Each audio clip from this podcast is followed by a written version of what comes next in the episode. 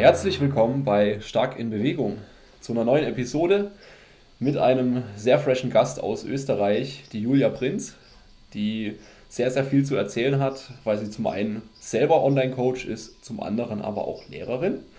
Sie hat die ähm, Diplom Strength Coach, heißt es, ne? Diplom Strength Coach Ausbildung bei Intelligent Strength gemacht, aber auch die Shredded by Science Ausbildung. Und heute soll es vor allem um das Thema Ernährung gehen, um das Thema Training, wie man das Ganze mit seinen Klienten umsetzt, was für Probleme die haben, äh, welche verschiedenen Ansätze vielleicht auch für welchen Typus Mensch gut funktionieren.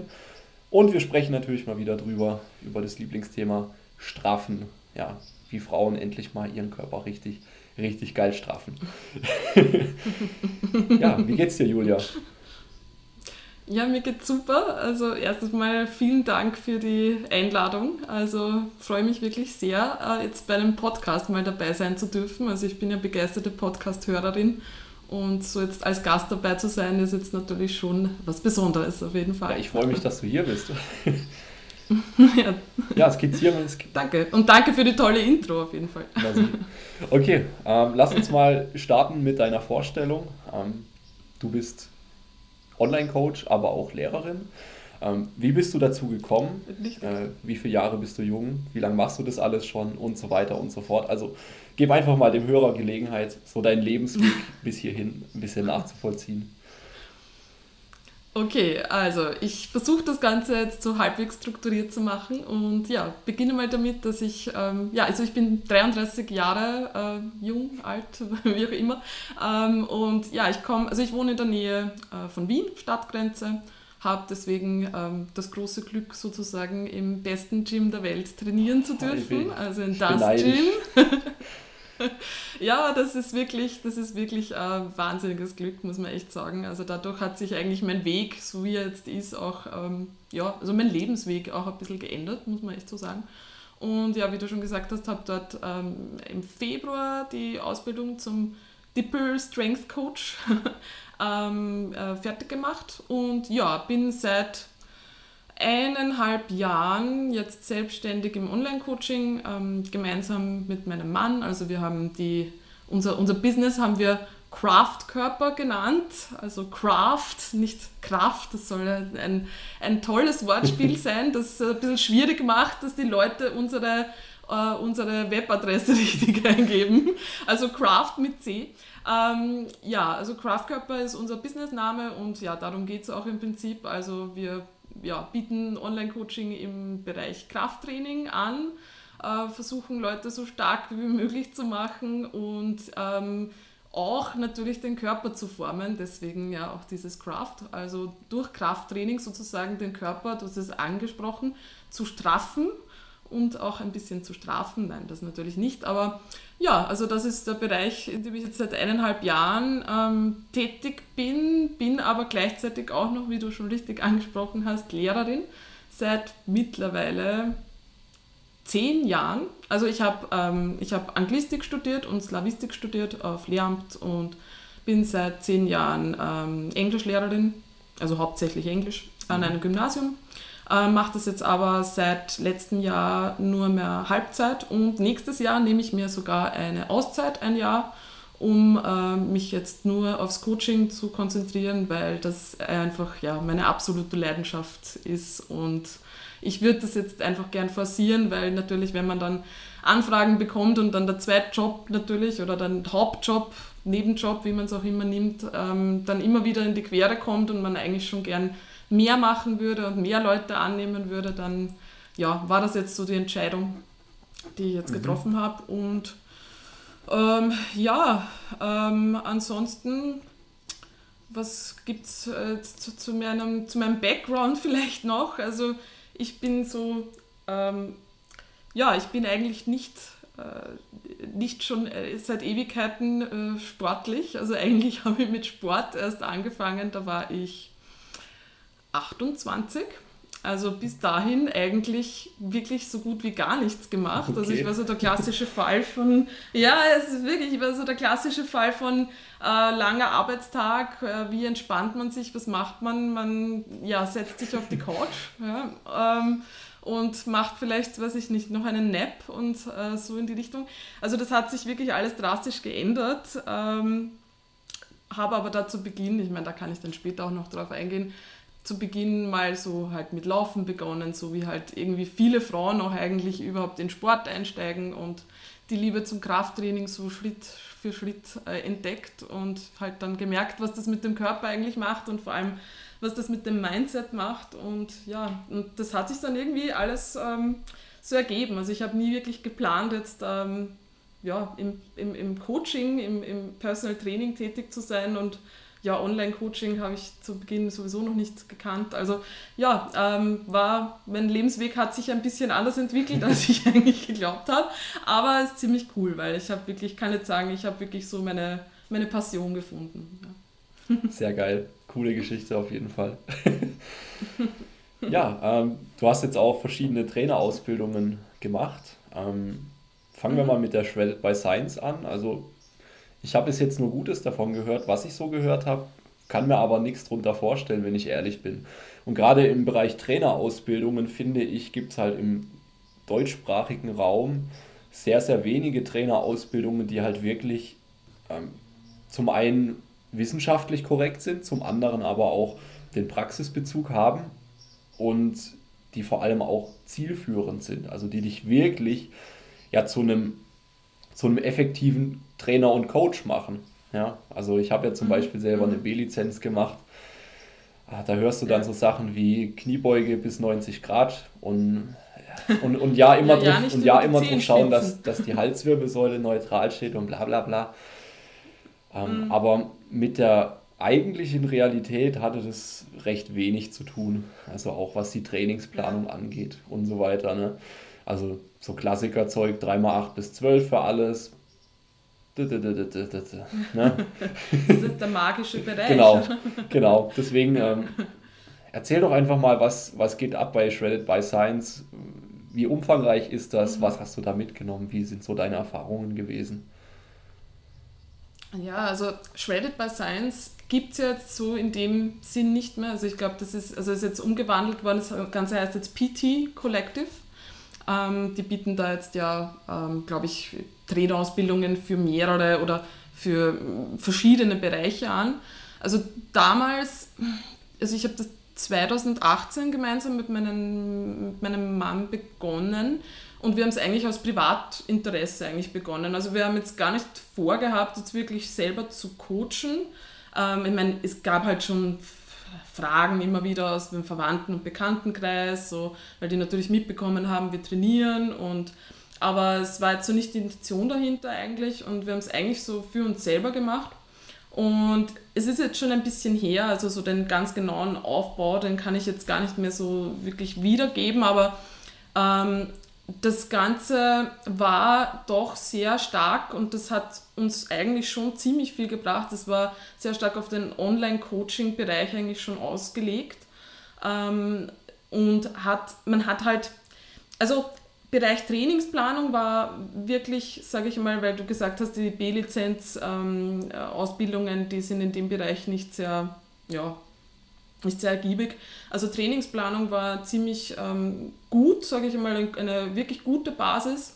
Ähm, und man, ansonsten hat man halt äh, die wissenschaftlichen Grundlagen bezüglich Ernährung. Also es war ziemlich wissenschaftlich aufgebaut, natürlich immer mit, Start, also mit Studienreviews und ähm, ja, also ja, es waren viele Studienreviews eigentlich dabei, aber es war schon auch ziemlich praktisch aufgebaut, weil man hatte auch dazwischen, es waren drei Module, also das erste Modul war Ernährung, das zweite war Trainingsplanung und das dritte war Online-Coaching und es gab auch ähm, immer Prüfungen nach diesen Modulen Wobei man dazu sagen muss, das Ganze, das waren solche Open-Book-Prüfungen natürlich, ja, also so Multiple Choice online. Und da war halt dann das, also Problem, sage ich mal, es war jetzt nicht wirklich ein Problem, das Ganze war gut aufgebaut, aber natürlich, man hat jetzt so viel wirklich lernen müssen und gelernt, wie man halt doch wollte. Ja, ja. Weil natürlich hat man da mit, dem, mit den Materialien einfach, man hat nachschauen können, man musste jetzt nicht wirklich was auswendig lernen und so weiter. Aber es war auf jeden Fall eine, eine, eine super Basis. Ähm, und ja, natürlich, ich meine, die, die Vortragenden ähm, in den verschiedenen Bereichen waren halt ähm, äh, Zordos und Eric Helms und so weiter. Das Ganze war wirklich top aufbereitet, ja. Also von immer kurze Videos, äh, Study Reviews anschließend, Zusatzmaterial. Also es war schon ziemlich cool. Ähm, aber also so nach der Ausbildung, also wie gesagt, ich habe mich schon äh, sehr, ich habe mich gut informiert gefühlt und ähm, es war definitiv äh, gute Sache, um wegzustarten mit dem, mit dem Coaching. Aber ich habe immer so das Gefühl gehabt, mir fehlt noch in gewissen Bereichen so der große Zusammenhang. Also was Anatomie betrifft, mhm. ähm, weil da wurde man halt dann nicht wirklich dazu gezwungen, dass man das lernt. Ja? Also da ging es dann schon um die Bewegung in den Ebenen. Und was noch dazu war, ich meine, ich habe natürlich jetzt als äh, äh, Anglistin kein Problem mit Englisch. Ähm, das Ding ist aber nur, wenn man dann versucht, Leuten auf Deutsch was zu erklären, was man eigentlich nur auf ja. Englisch gelernt hat, das ist ein, ein, nicht unerhebliches Problem gewesen. Also ich wollte dann oft so in der... Du musst deine Muscle Protein Synthesis Pathways triggern. ja, ja, Tatsache, Tatsache. Also es war wirklich ein bisschen problematisch. Also auch äh, jetzt Be Bewegungen zu, also Bewegungen zu erklären, dass okay, das schafft man auf Deutsch gar noch, aber wenn man irgendwie wirklich den Hintergrund dazu geben will, ähm, dann fehlen einem manchmal dann die Worte oder auch was, äh, was Nutrition jetzt der betrifft, jetzt fange ich schon wieder an ja. mit Englisch, also ähm, im Ernährungsbereich, das sind halt Konzepte, wenn man dann erklären will, na, du brauchst dich nicht darum sorgen, ob das jetzt dein Insulin äh, erhöht oder nicht, weil, und man hat das halt jetzt gehört, aber man kann es dann auf Deutsch gar nicht so gut wiedergeben. Also das ist schon, schon was, wo ich mir gedacht habe, ja, da könnte man noch irgendwas machen. Ähm, und wie gesagt, im anatomischen Bereich und was Biomechanik betrifft und so, da habe ich immer das Gefühl gehabt, ja, ähm, da fehlt mir ein bisschen was. Und das war halt dann mit der Ausbildung bei Intelligent Strength ähm, definitiv der Baustein, der, der das Ganze auf ein, ein wirklich gutes Level gehoben hat. Also das da äh, ist echt empfehlenswert, was das ja. betrifft. Ja, das ist auch unser nächstes Thema heute, der Diplom Strength Coach. ähm, Mhm. Die Ausbildung für die Hörer, die es jetzt noch nicht wissen, ist sehr praxisorientiert, würde ich behaupten. wenn, wenn, wenn, ja, wenn ich, ja, wenn ich eine der praxisorientiertesten, die man so machen kann, ähm, weil du ja selber am eigenen Körper erleben musst, wie es ist zu Diäten und zwar relativ, relativ hart, ja. Ähm, und zum anderen mhm. ja auch ein Krafttest, ein praktischer da, dazugehört, wo du letzten Endes, wenn du nicht wesentlich stärker wirst, ähm, je nach Ausgangslage halt die, die Trainerlizenz nicht kriegst. richtig, ja, richtig. Und zusätzlich eigentlich noch eine wirklich, ähm, ja, also eine harte mündliche Prüfung. Also es ist ähm, sowohl, das hat mir eigentlich, also es hat mir wirklich imponiert und auch sehr gut gefallen, dass ähm, ich wirklich gezwungen wurde, also vor allem jetzt als Lehrerin, weil man dann so auf der anderen ja. Seite wieder mal ist, und man muss wirklich, wirklich lernen. Also ich habe ich hab dann wieder ein bisschen noch mehr, mehr Mitleid äh, mit den Schülern gehabt, weil das war wirklich viel Stoff. Ich meine, die Pürzels haben ja auch einiges an Büchern äh, jetzt schon äh, veröffentlicht und geschrieben. Das ist natürlich dann alles Stoff. Und ähm, also wirklich Anatomie äh, mit Muskelansätzen, ähm, Ursprüngen, Knochen, alles ähm, war da echt dabei, bis hin zur Trainingsplanung im im Powerlifting und ja, Bodybuilding sowieso. Und Biomechanik war wirklich ein großer Teil, ähm, was ziemlich zäh war, aber also das ist echt Wissen, das, das nimmt einem nie ja. wieder jemand. Also das äh, so eine Maschine anschauen zu können und dann zu wissen, warum, warum ist die Belastung, warum fühlt sich das auf der Maschine so an, wie es sich anfühlt, wo ist die Belastung höher, wo ist sie weniger hoch ähm, wie schaut es aus mit Lastarm und Kraftarm und also das sind Dinge, die hätte ich mir selber nicht in dem Detail angesehen wahrscheinlich oder vielleicht nicht dieses Durchhaltevermögen gehabt, wenn man weiß, es kommt eine mündliche Prüfung. Also da bin ich den, ich bin den Burschen wirklich dankbar, dass sie das so aufziehen, wie sie das aufziehen, weil das ist auch wirklich ein Qualitätsmerkmal, ja, da muss man echt so sagen und ja, also ich meine, wenn du möchtest, kann ich kurz erzählen, so was die drei, drei Module ja, klar. sind. Schieß los. Ja. Also Anfang, also das Ganze fängt an mit einer Diät, also mit einer Wettkampfdiät. Ähm, jeder bekommt so seine individuelle Vorgabe, was er im, ähm, im ersten Teil abzunehmen hat. Also äh, da gibt es wirklich eine harte Kilogrenze sozusagen. Also es war eigentlich so, dass uns Andi ähm, wirklich äh, abgemessen hat und mit Kaliber und so weiter ähm, und also Fotos gemacht, mit Kaliber, äh, abgemessen mit Kaliber dann noch den, äh, den, den Bodyfat-Index sozusagen bestimmt hat. Und dann hat er uns halt Ziele äh, gegeben und in meinem Fall, also ich habe damals, glaube ich, bin eingewogen mit 70 Kilo und ich musste auf 63 Kilo, genau, ja, das waren, das Ganze waren elf Wochen, mhm. aber je nach Ausgangslage war das sehr unterschiedlich. Also Andi hat das wirklich mit ja, Augenmaß sozusagen gemacht. Also manche Männer, die dann halt so, sagen wir mal, um die 100 Kilo ähm, auf die Waage gebracht haben, mussten dann schon halt ein bisschen mehr verlieren. Also ja. Und das war schon, also für die meisten schon eine große Herausforderung, Herausforderung weil das äh, elf Wochen war jetzt nicht wahnsinnig lange Zeit und es war halt so wirklich diese harte Grenze. Also es ist halt, ich meine, eine Wettkampfdiät ist natürlich hart, ja klar, die dauert halt normalerweise länger als elf Wochen und man muss halt nicht unbedingt jetzt unter, die, unter eine bestimmte Kilogrenze kommen. Ja. Ich meine, natürlich ist eine Bühnendiät noch was ganz was anderes vom vom, vom Körperfettlevel, also je nach Ausgangslage her. Ähm, aber war schon ziemlich Druck dahinter, ja, dass dann halt wirklich auch diese Zahl auf der Waage erscheint. Ja. Also das definitiv.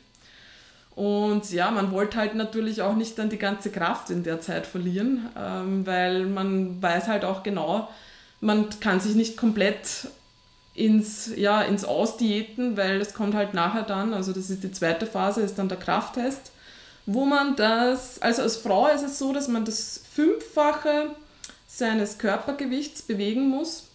Und zwar immer, also in den Übungen Squat, Bench, Deadlift, ähm, Overhead Press und Klimmzug. Beim Klimmzug zählt nur das Zusatzgewicht, mhm. also nicht das eigene Körpergewicht dazu, leider. und alles halt für einen One-RM-Versuch. Und das, äh, das sozusagen zusammengezählt muss man als Frau mindestens erreichen und als Mann mindestens das Sechsfache und wenn man eine Auszeichnung erreichen will, dann als Frau das Sechsfache und als Mann das Siebenfache. Also das war die Vorgabe. Ja, das ist halt dann, das kommt halt dann nach der Diät. Und ich meine, ja, äh, manche, die halt schon vorher Powerlifting betrieben haben, für die ist das jetzt nicht so das große Problem, aber wenn man aus einem anderen Bereich kommt oder sage ich mal eher halt, also noch nicht im Power oder nicht kraftspezifisch trainiert hat, ist das schon auch eine ziemliche Herausforderung. Also für mich waren beide Teile wirklich hart. Ähm, also ich habe es geschafft, aber es war sehr hart und war eine gute Schule auf jeden Fall. Also das ähm, ja, ist der, der praxisorientierte Teil ist auch schon sehr viel wert, weil man einfach viel am eigenen Körper erlebt. Siehst du? Und das finde ich ja auch sehr, sehr, sehr, sehr geil, dass das da sichergestellt wird, dass du als Coach, angehender Coach, ja, den ja. Weg auch ein Stück selber gegangen bist und weißt, was da abgeht. Was, was muss ich denn machen, um stärker ja. zu werden? Wie, wie verliere ich denn jetzt gut Fett und halt meine Kraft? Es ist ja genau das, worum es letzten genau. Endes geht. Ganz genau. Ja, und es ist halt, man bekommt halt dann auch Einblick oder beziehungsweise, ich meine, auch gerade ich finde, also das, ich habe den, den kraftspezifischen Teil auch so spannend gefunden, also weil Alex Pürzel ist ja da wirklich der absolute Top-Experte und einfach auch in das Programming jetzt hineinzuschauen, also wie er für seine Athleten ähm, programmiert und dann halt auch selber sozusagen das Programm, das er empfehlen würde, durchzumachen, halt mit Abänderungen und so weiter das war schon ziemlich cool. Und mit zu, zusätzlich dann halt noch die Praxiseinheiten, äh, wo man halt wirklich an den, ja, an den Grundübungen arbeitet, um wirklich zu optimieren, ähm, ist einfach, ja, das, ich würde es echt, ich würde es ich äh, jedem einfach nur empfehlen, der da irgendwie auch auf ein, auf ein, ein höheres Level irgendwie kommen will, auch, auch nur für sich selber. Ich meine, ich finde es sehr spannend. Viele Leute in dem äh, Strength Coach Kurs ähm, machen das ja gar nicht, um andere Leute zu coachen, sondern einfach, weil sie selber da ja, Spaß dran haben ja, und äh, mehr Infos haben wollen einfach. Ja. Äh, also ist, ich erinnere mich gern zurück, also wir haben, es gibt halt dann so ganze Einheiten, da geht es dann nur darum, wie trainiert man den Bizeps? Wo hypertrophiert er? Hypertrophiert er ansatznah oder ursprungsnah? In welcher äh, Bizeps-Curl-Variante? Also das war irrsinnig kompliziert oder ja, und welchen Kopf spricht man wie an? Also das ist schon, schon echt extrem nerdig einfach in die Richtung. Und das, ich glaube, das ist echt einzigartig. Ähm, ja, europaweit definitiv. Also ich kenne nichts Vergleichbares. Ja, sehr geil. Ja, wie ging es dir während der Diätwochen? Ähm, wie war da so dein Befinden? Zum Anfang, zur Mitte, zum Schluss, fragen wir mal vielleicht so. Ja, also, also ich habe ja, also zu Anfang, also ist mal, zu Anfang ist es mal ganz gut losgestartet. Also ich habe mal gleich, ich, ich weiß ja schon aus vergangenen Diäten, also nachdem ich ja überhaupt, als ich mit dem Kraftsport begonnen habe, ja leider viel zu viele Diäten gemacht habe. Also ja, immer, immer trainiert habe, irgendwie um also nicht immer trainiert, um abzunehmen, aber ich habe halt geglaubt, ich kann es mir leisten, immer zu Diäten und werde vielleicht trotzdem dann gleichzeitig muskulöser, bis ich dann irgendwann gemerkt habe, da irgendwas passt da nicht ganz, das funktioniert nicht so gut. Aber ich hatte trotzdem halt schon Erfahrung, was das betrifft. Also ich wusste halt, ja, wie, wie, man, äh, wie man mit einem Kaloriendefizit, sage ich mal, ordentlich umgeht. Ich hatte auch gleichzeitig ähm, einen Coach, also ich war da damals bei Revive Stronger, ähm, also Pascal Flor war mein, mein Coach, was mir sehr gut getan hat, weil ich einfach ein Mensch bin. Ich würde viel zu hart mit mir da irgendwie ins Gericht gehen und ja, der hat mich da wirklich äh, gut, sehr, sehr gut begleitet, bin ich ihm auch ewig dafür dankbar. Ähm, ja, es zu Beginn ist ganz, wir haben, wir haben gleich mal ziemlich, weil wir gewusst haben, ich brauche ein, äh, ich brauche doch ein erhebliches Defizit, um das zu schaffen habe ich gleich mal losgestartet mit 1400 Kalorien, nein, 1500 wow. Kalorien und gleich viermal, ja, mein, mein, mein Verbrauch lag da so bei 2, 2 2000, 2100, so, ja, so herum. Und wir wollten halt echt schauen, dass am Anfang möglichst viel weitergeht, damit wir dann nicht gegen Ende einfach das Problem haben, dass wir feststecken und es war, ich habe auch gleich mit Cardio begonnen. Ja, also es war dann noch, ich weiß jetzt nicht, ob es zweimal Cardio waren oder schon dreimal, ich habe keine Ahnung. Auf jeden Fall nicht, also eigentlich schon relativ aggressiv losgestartet und das hat auch gut funktioniert. Ähm, also so hätte ich vielleicht normalerweise einen Minicut angesetzt. Ja, ich meine, es ist eh nicht lange Zeit, aber hat gut funktioniert und irgendwann, irgendwann war es dann echt zäh. Irgendwann ging nichts mehr weiter. Also ich habe so einen Stoffwechsel, der adaptiert extrem gut. Also ich bin so, ich habe mal einen Podcast gehört von, das war glaube ich Team 3DMJ, die haben solche Leute nennen, ähm, als Cockroaches bezeichnet. Also das heißt, ich kann unter widrigen Umständen, glaube ich, sehr lang überleben. Ach so, jetzt. Ja, ja so, so nach, ja, also Kakerlaken. Nach der nuklearen Apokalypse, die, die, yep. die, die übrig bleiben. Also Total. Ich meine, es ist bei Frauen ohnehin meistens ähm, eher so als bei Männern, weil natürlich der Körper schaut mal, dass er alles so irgendwie so gut, so gut abschaltet, dass halt trotzdem noch Körperfett übrig bleibt, damit man halt im Zweifelsfalle dann doch noch ein Kind ernähren könnte. Also das ist bei Frauen ja ganz normal. Aber es war bei mir schon heftig. Also es war, ich bin dann, wir sind dann, ich weiß nicht nach welcher Zeit, ich bin dann 1400, 1300 Kalorien ähm, dann war ich wirklich gegen, ich war dann schon auf 1100 bis 200 Kalorien ähm, gegen Ende und die Waage hat sich nicht bewegt. Ähm, und dann habe ich auch noch die Schritte, also viermal Cardio waren es dann pro Woche und die Schritte rauf auf 12.000. Also das war so der, ja, das war glaube ich gegen wow. Ende, das war das heftigste. 1100 Kalorien, 12.000 Schritte und ja, viermal Cardio und halt natürlich also viermal bist, Training. Also bist ja quasi nur am Schritte machen trainieren oder Cardio. Richtig, es war heftig, es war auch mit der Schule neben, nebenbei ein bisschen, also ja, war, war eine spannende Zeit und dann halt auch noch lernen und am Wochenende waren natürlich die Ausbildungen. Aber es ist schon interessant, was man eigentlich alles schafft, wenn ja. es sein muss. Und noch dazu war es ja so, dass Marcel, äh, mein Mann, auch die Ausbildung gleichzeitig gemacht hat mit mir. Das heißt, wir waren beide auf Diät. war aber überraschend okay. Also man hat halt irgendwie gemeinsam gelitten oder er hat weniger gelitten. Er ist halt so der andere Typ, also der nimmt extrem schnell ab. Also er würde, er würde bei der Apokalypse irgendwie sofort umkommen und ich würde sehr lange überleben. Ja. Also das sind die zwei Typen. Und ja, also meine Lieblingsepisode aus dem ganzen, aus der Abnehmgeschichte ist die, dass ich, also die Heartrate war schon ganz weit unten irgendwie. Also, und ich habe generell, ich habe gemerkt, wenn ich mich irgendwo hingesetzt habe, mein Körper hat einfach abgeschalten. Also ich habe mich nicht mehr zusätzlich nicht mehr bewegt, also gar nicht. Das war wirklich, wenn ich mich, ich bin gesessen wie so ein, ein, ein Sack. Ja? Also es war einfach, ich, ich bin, ja, nichts hat sich mehr bewegt an mir. Und das war, wir sind dann ins Kino gegangen und mein, mein Fitbit, also das ist wirklich meine Lieblingsgeschichte aus dem Ganzen, mein Fitbit, also ich bin einfach nur im Kino gesessen und mein Fitbit hat geglaubt, ich schlafe. Also es hat eine Schlafaufzeichnung gemacht. Ich war aber wach. Ich habe sogar was getrunken dazwischen. Also es ist wirklich, also es war, ich, ich, ja, ich reagiere einfach so, dass ich mich echt, also dass sämtliche ähm, Bewegung, die man irgendwie, sage ich mal, nicht wissentlich macht, ist komplett eingeschränkt und deswegen war es halt echt so, dass ich ja so weit runter musste einfach, obwohl ich dann eben schon versucht habe, die Schritte reinzubekommen, wobei die Schritte waren dann schon noch der Game Changer. Also als ich die dann raufgefahren habe, ist dann, ist dann e-, endlich wieder was weitergegangen. Ja. Aber das war schon, war schon heftig. Ich habe dann immer versucht im Gym während des Trainings, ähm, ich bin dann immer in den Satzpausen, habe ich versucht, meine Schritte Ach. unterzubringen. Das heißt, ich bin immer zwischen, zwischen Bankdrücken und so und drei Minuten, vier Minuten Pause bin ich wie so ein, ich weiß nicht, wie eine Irre auf und ab gegangen, dass das halt irgendwie mit den Lernkarten in der Hand, damit das noch irgendwie funktioniert. Also es war schon, es war ein großer Zeitfaktor auch einfach. Ja, ja auf jeden Fall. Gut, fürs Essen brauchte ich nicht mehr so viel Zeit. Ja, das ist kompakt, ne? Also ich, ich habe ja selber gerade einen Minicut hinter mir, der Gott sei Dank nur vier Wochen ging. Also vier Wochen, vielleicht ja. fünf, sechs Kilo runtergenommen.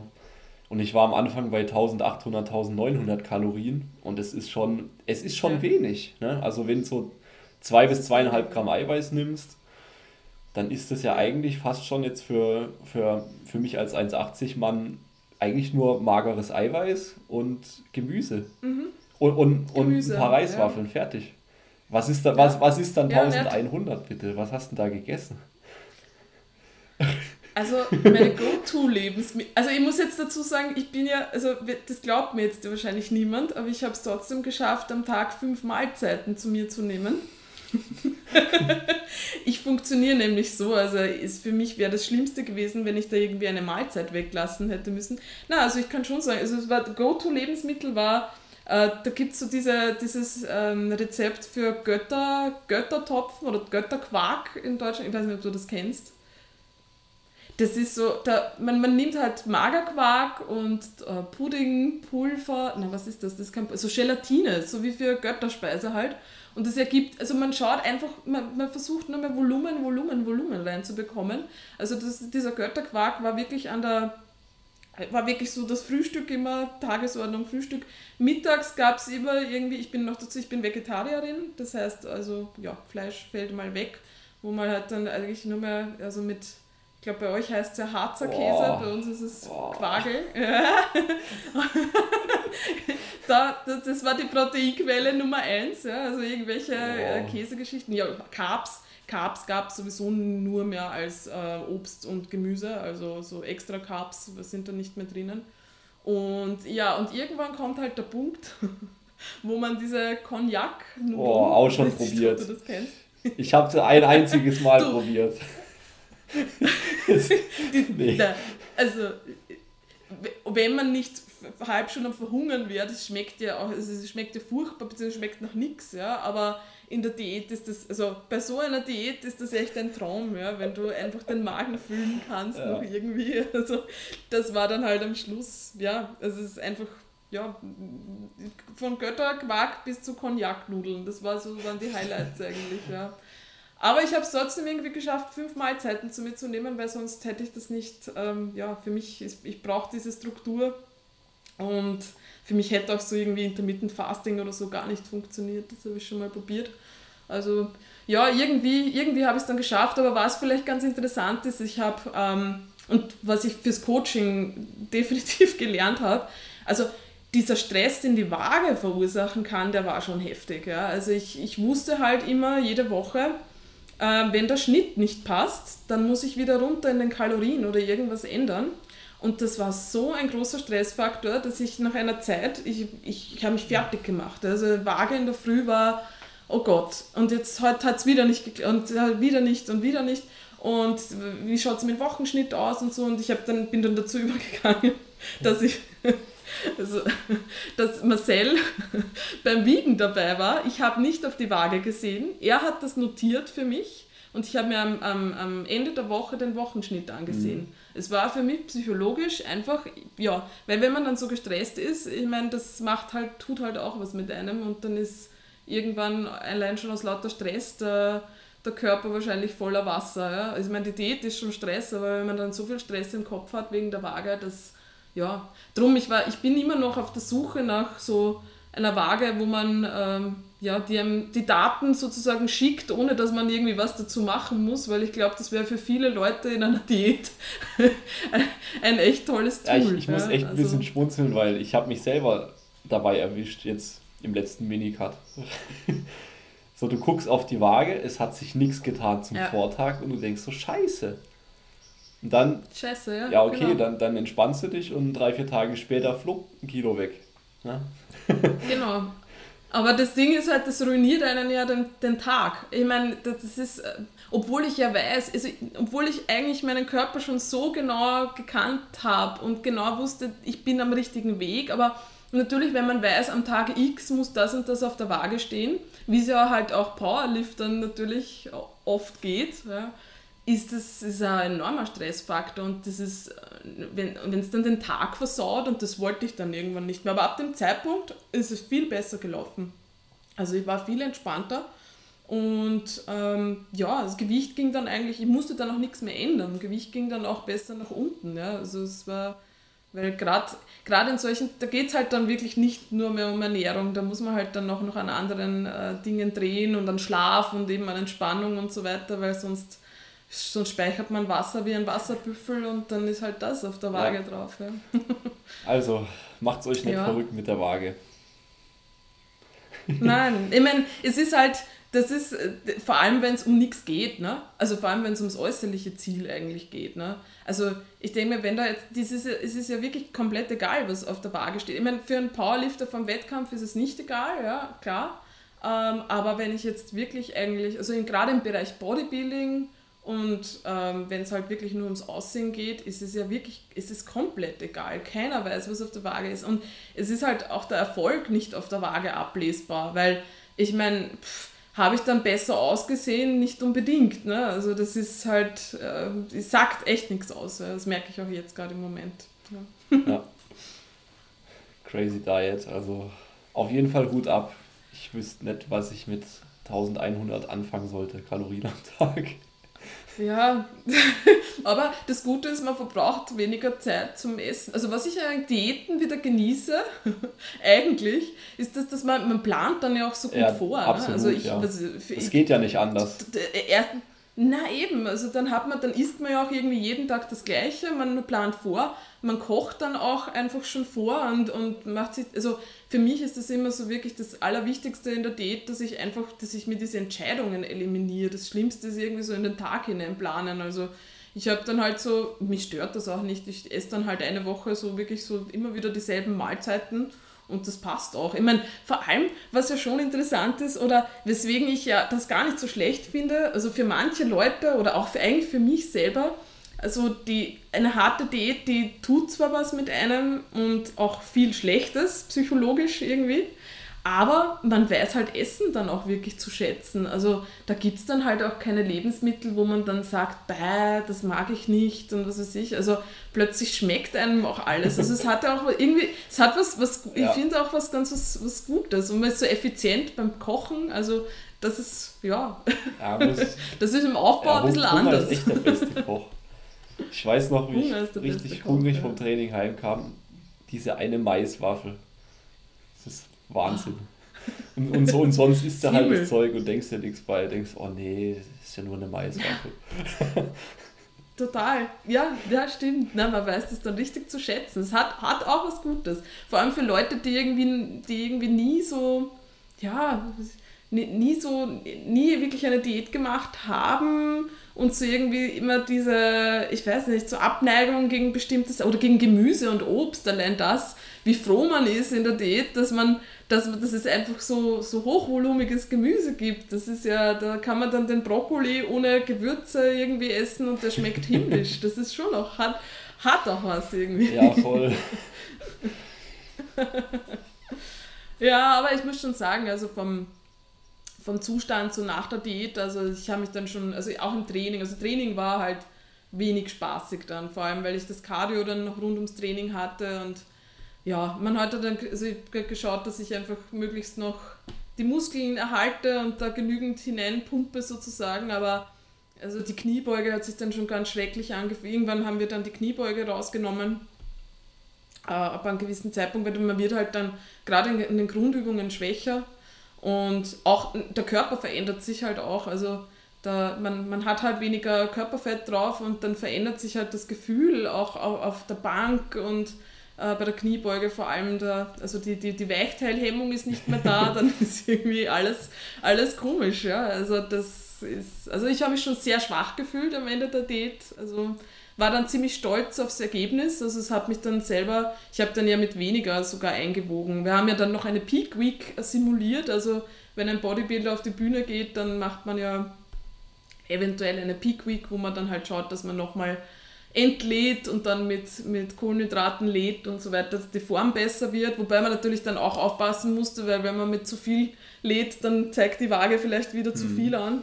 Aber das war auch noch ganz spannend und ja, ich habe dann mit, glaube ich, mit 61,6 Kilo eingewogen und unter 63 hätte ich kommen müssen. Wobei es war bis zwei Wochen vorher noch spannend. Also es war so, dass ich da immer noch knapp über 63 war, aber ja, na, es war, war eine sehr lehrreiche Zeit auf jeden Fall. Also das, und dann ging es halt los mit, den, mit, dem, mit dem Krafttraining, also mit, mit dem Powerlifting-orientierten ähm, Block sozusagen. Ja.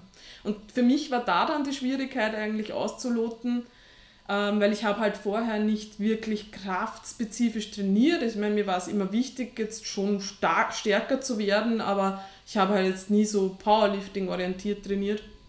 Und für mich war es halt ganz schwierig, ich, weil ich wusste, ich wusste halt meine Kraftwerte von vorher und ich wusste, dass ich mit dem Körpergewicht, also ich musste jonglieren mit meinem Körpergewicht und halt schauen, dass ich nicht zu viel zunehme. Also ich musste eigentlich auf diesen 63 Kilo bleiben und das war eigentlich schon, also das war, glaube ich, die eigentliche Kunst daran, da nicht total auszuticken und auszuzucken und dann einfach wieder alles in mich hineinzufressen, weil nach der Diät ist man natürlich total erschöpft, was das betrifft. Und es hat einige Kollegen gegeben, die haben innerhalb von drei Wochen sieben Kilo mehr gehabt. Ja, also da merkt man schon, was das mit einem macht eigentlich. Ja.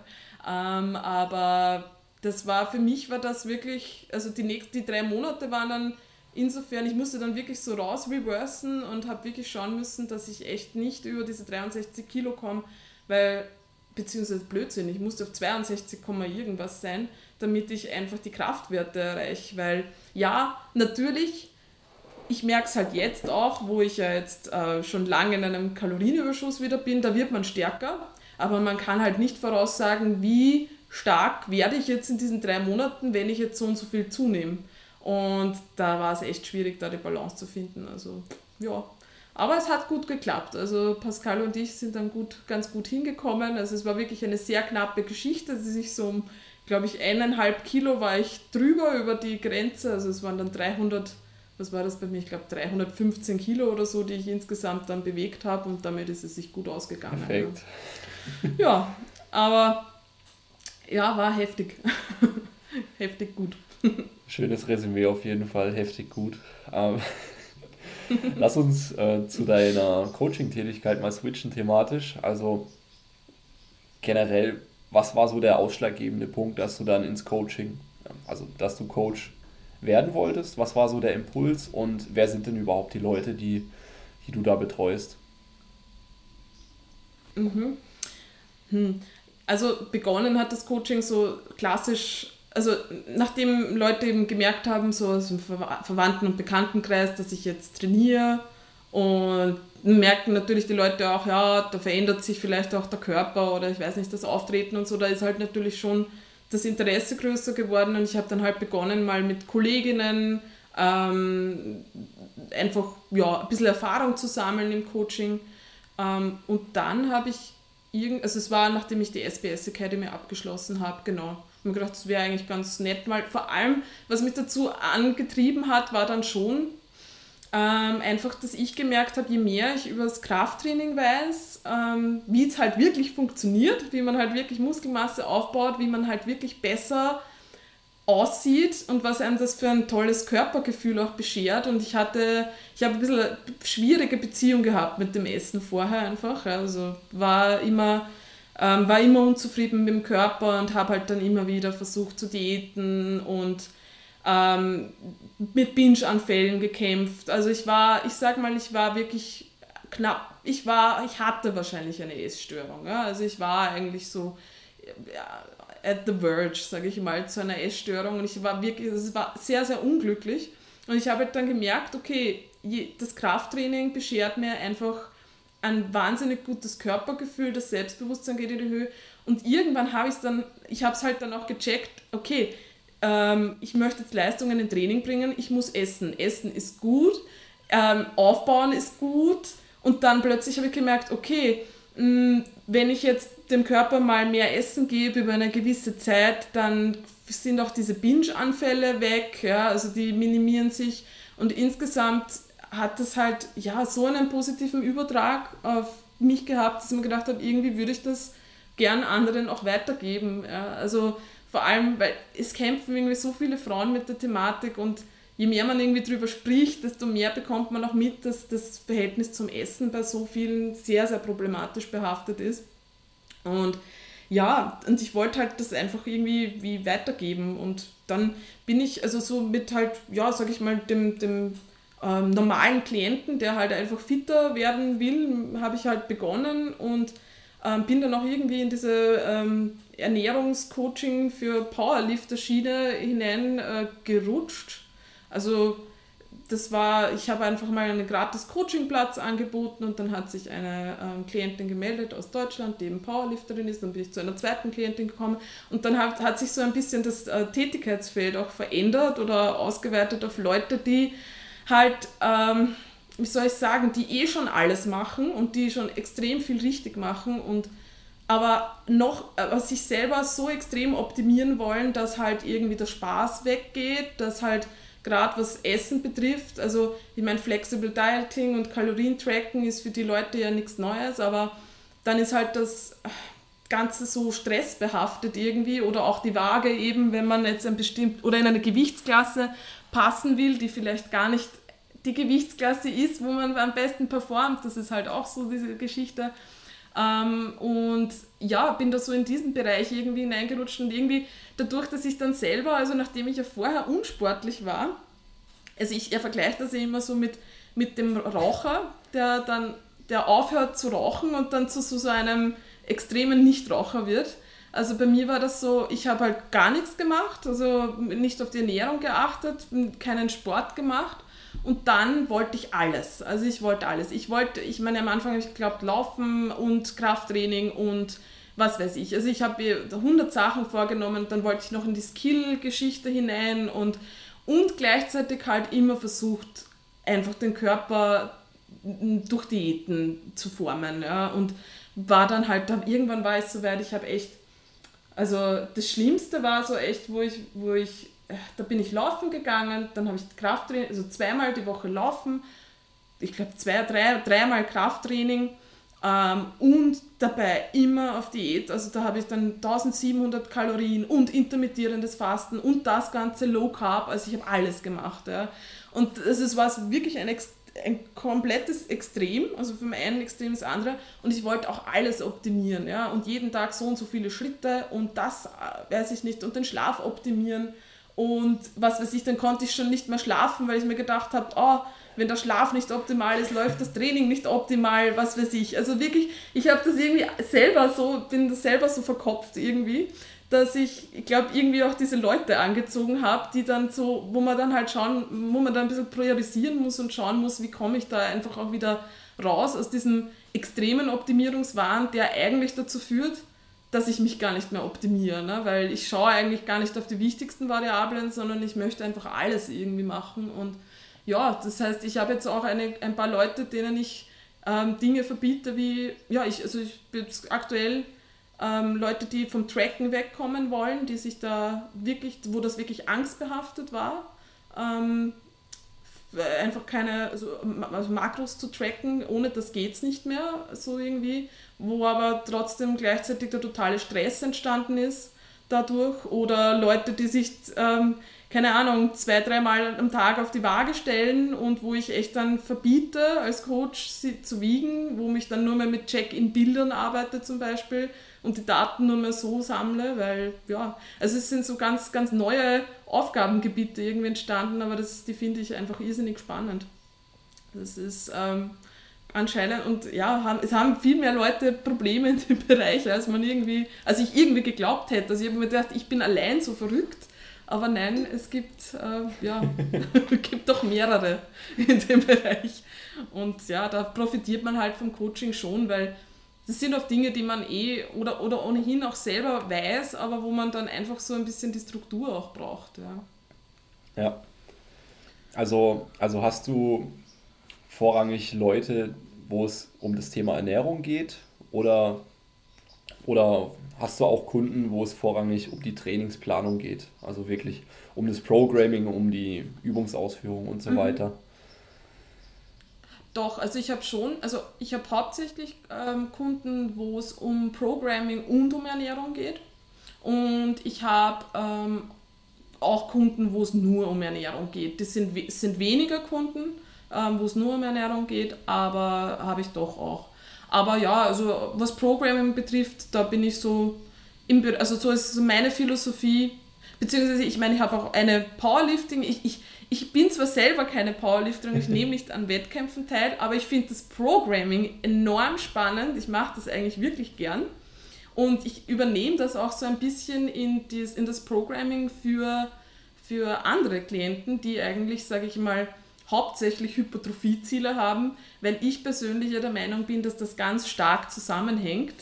Ähm, also so dieses wirklich ähm, sich auf Kraftziele zu fokussieren, nämlich auch um von diesem Körper, um von dieser, gerade für Frauen, gerade für Frauen in dem Bereich von diesem, von diesem, von der Waage wegzukommen und äh, ja, von diesem Fokus auf der Waage wegzukommen, ist es irrsinnig gut, einfach wirklich sich Kraftziele zu setzen, weil dadurch kommt halt auch die nötige Intensität ins Training rein, mhm. äh, was halt gleichzeitig einfach für die Hypertrophie wahnsinnig ja, toll ist, weil sage ich mal so, das reine Pumpertraining, wobei das ist jetzt eh die Frage, wie man das definiert, ja.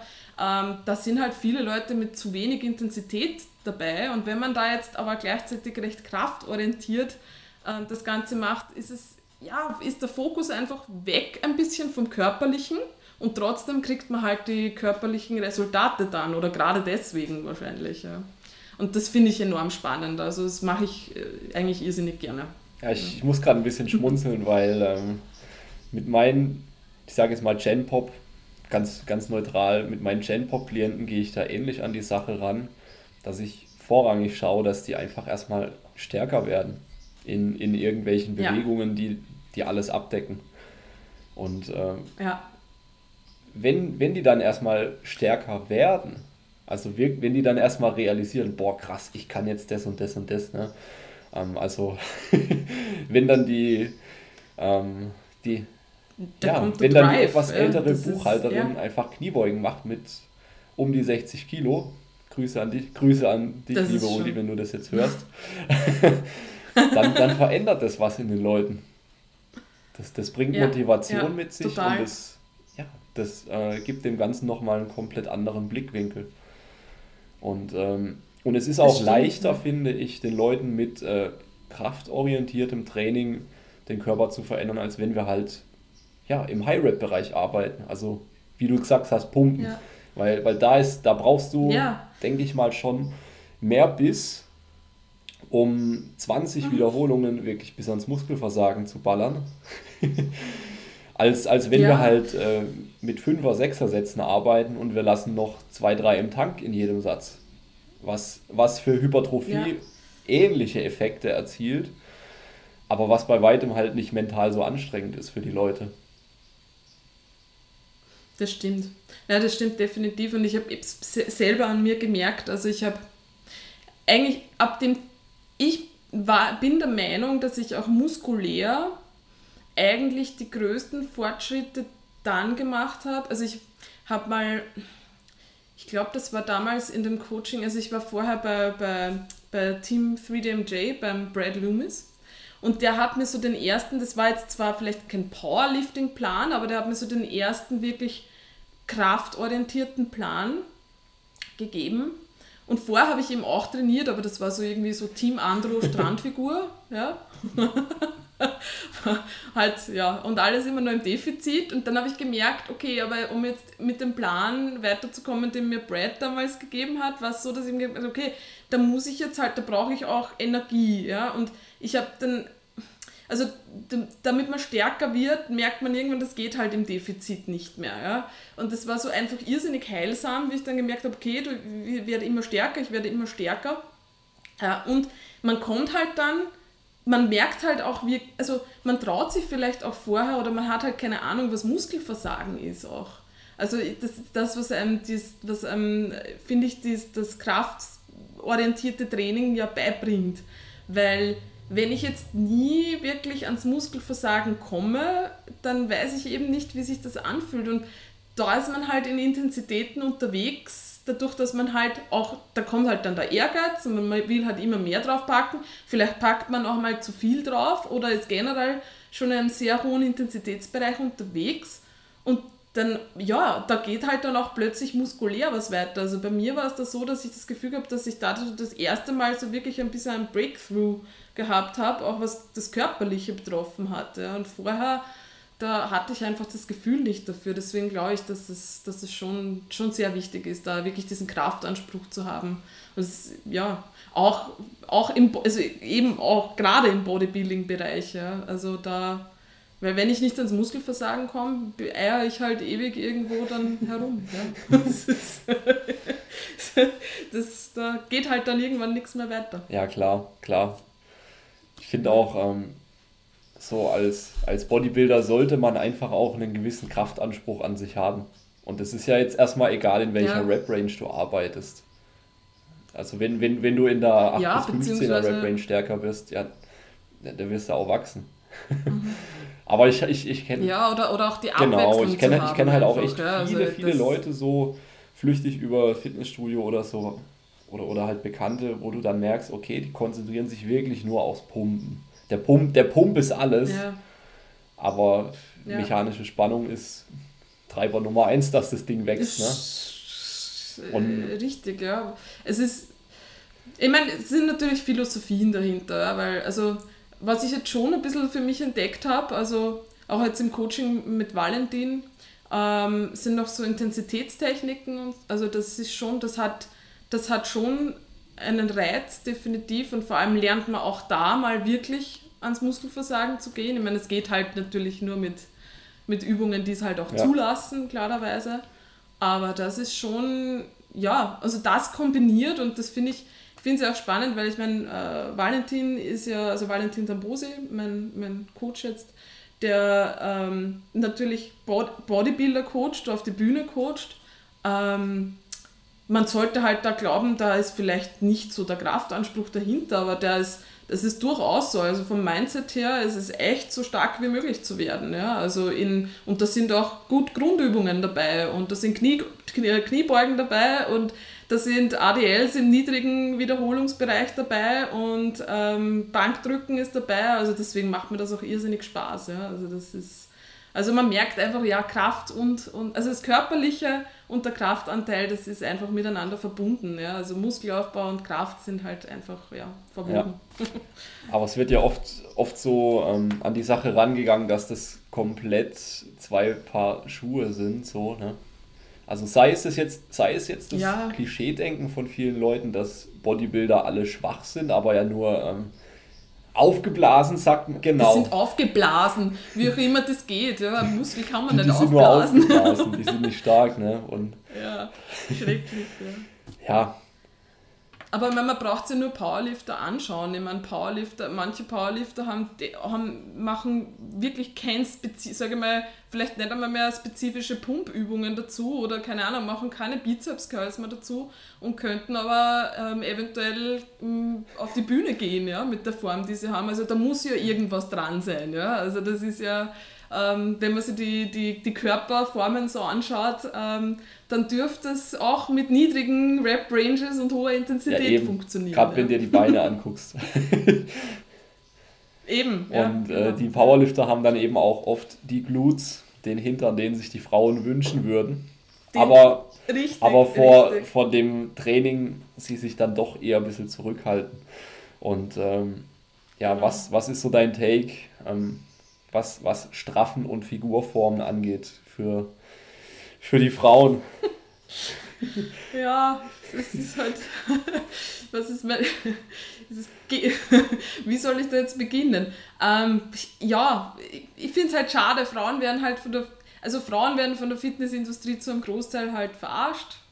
Ähm, und ja, die meisten trauen sich halt einfach oder es wird halt immer suggeriert, dass man irgendwie anders trainieren muss. Ähm, es wird suggeriert, dass halt alles nur, ich weiß nicht, so, so Dinge wie sanfter Muskelaufbau und eben straffen. Also man allein schon von der Rhetorik versucht man halt einfach da Dinge zu nehmen oder ja, so zu formulieren, dass man glaubt, man muss nicht hart trainieren und eigentlich muss man muss einfach ja straffen. Straffen ist halt so eine Geschichte. Ich meine, ähm, es ist halt auch also ein bisschen Erwartungsproblem. Ich meine, gerade was das Körperliche betrifft, ja, ähm, Zellulite zum Beispiel, ich meine, die hat man halt. Ja. Ähm, da ist halt auch die Erwartung, wenn ich überhaupt mit Training jetzt versuche, Zellulite wegzubekommen, vielleicht auch die falsche Erwartung, ich weiß es nicht. Ja.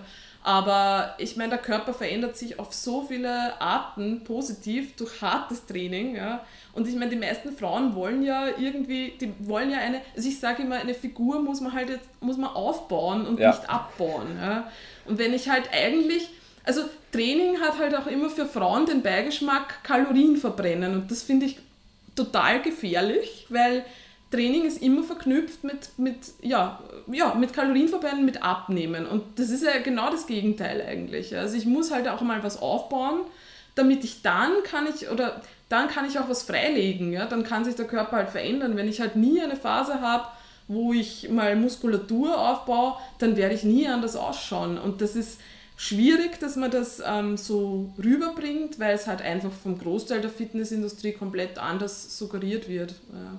Und ich habe jetzt erst unlängst ähm, so ein bisschen einen Rant gegen das Bauchbeine-Po-Training gemacht, weil das hört man immer wieder und eigentlich ist, was in dem Training passiert, ist alles andere, als dass man irgendwie den, dass man die Figur ja. verändert. Ne? Weil Voll. ich, ich habe es eh gesagt, also der Bauch, der kommt nicht weg durchs Training, ja, den kann ich keine 100 Sit-Ups machen, aber wenn das Körperfett drauf ist, sieht man das halt nicht. Und eigentlich das Einzige, was ich jetzt körperlich sehen würde, das okay, Po-Training, aber das ist halt dann nur so ein Herumgehüpfe und dann in die Luft gekicke natürlich. Und ist schade, ne? weil man verbringt halt da Zeit und eigentlich wird man viel effektiver ja. in, in weniger Zeit äh, viel mehr erreichen. Ja, und das ist, ich finde es einfach irrsinnig schade und da ähm, möchte, ich, ja, möchte ich halt auch dazu beitragen, da ein bisschen Aufklärung zu betreiben in dem Bereich, aber da kämpft man halt auch wirklich gegen eine starke Industrie an, die da versucht, ja, anders absolut, zu agieren. Absolut, absolut. Also ich, ich merke das ja immer wieder, wenn ich, wenn ich, da kommen dann so Anfragen rein, wie ich habe schon das probiert und das probiert und trotzdem geht die Figur nicht in die Richtung, wie ich haben will. Und dann, dann, ja, dann stellen wir einfach fest, okay, du hast kein äh, Kaloriendefizit gehabt zum Abnehmen zum Beispiel.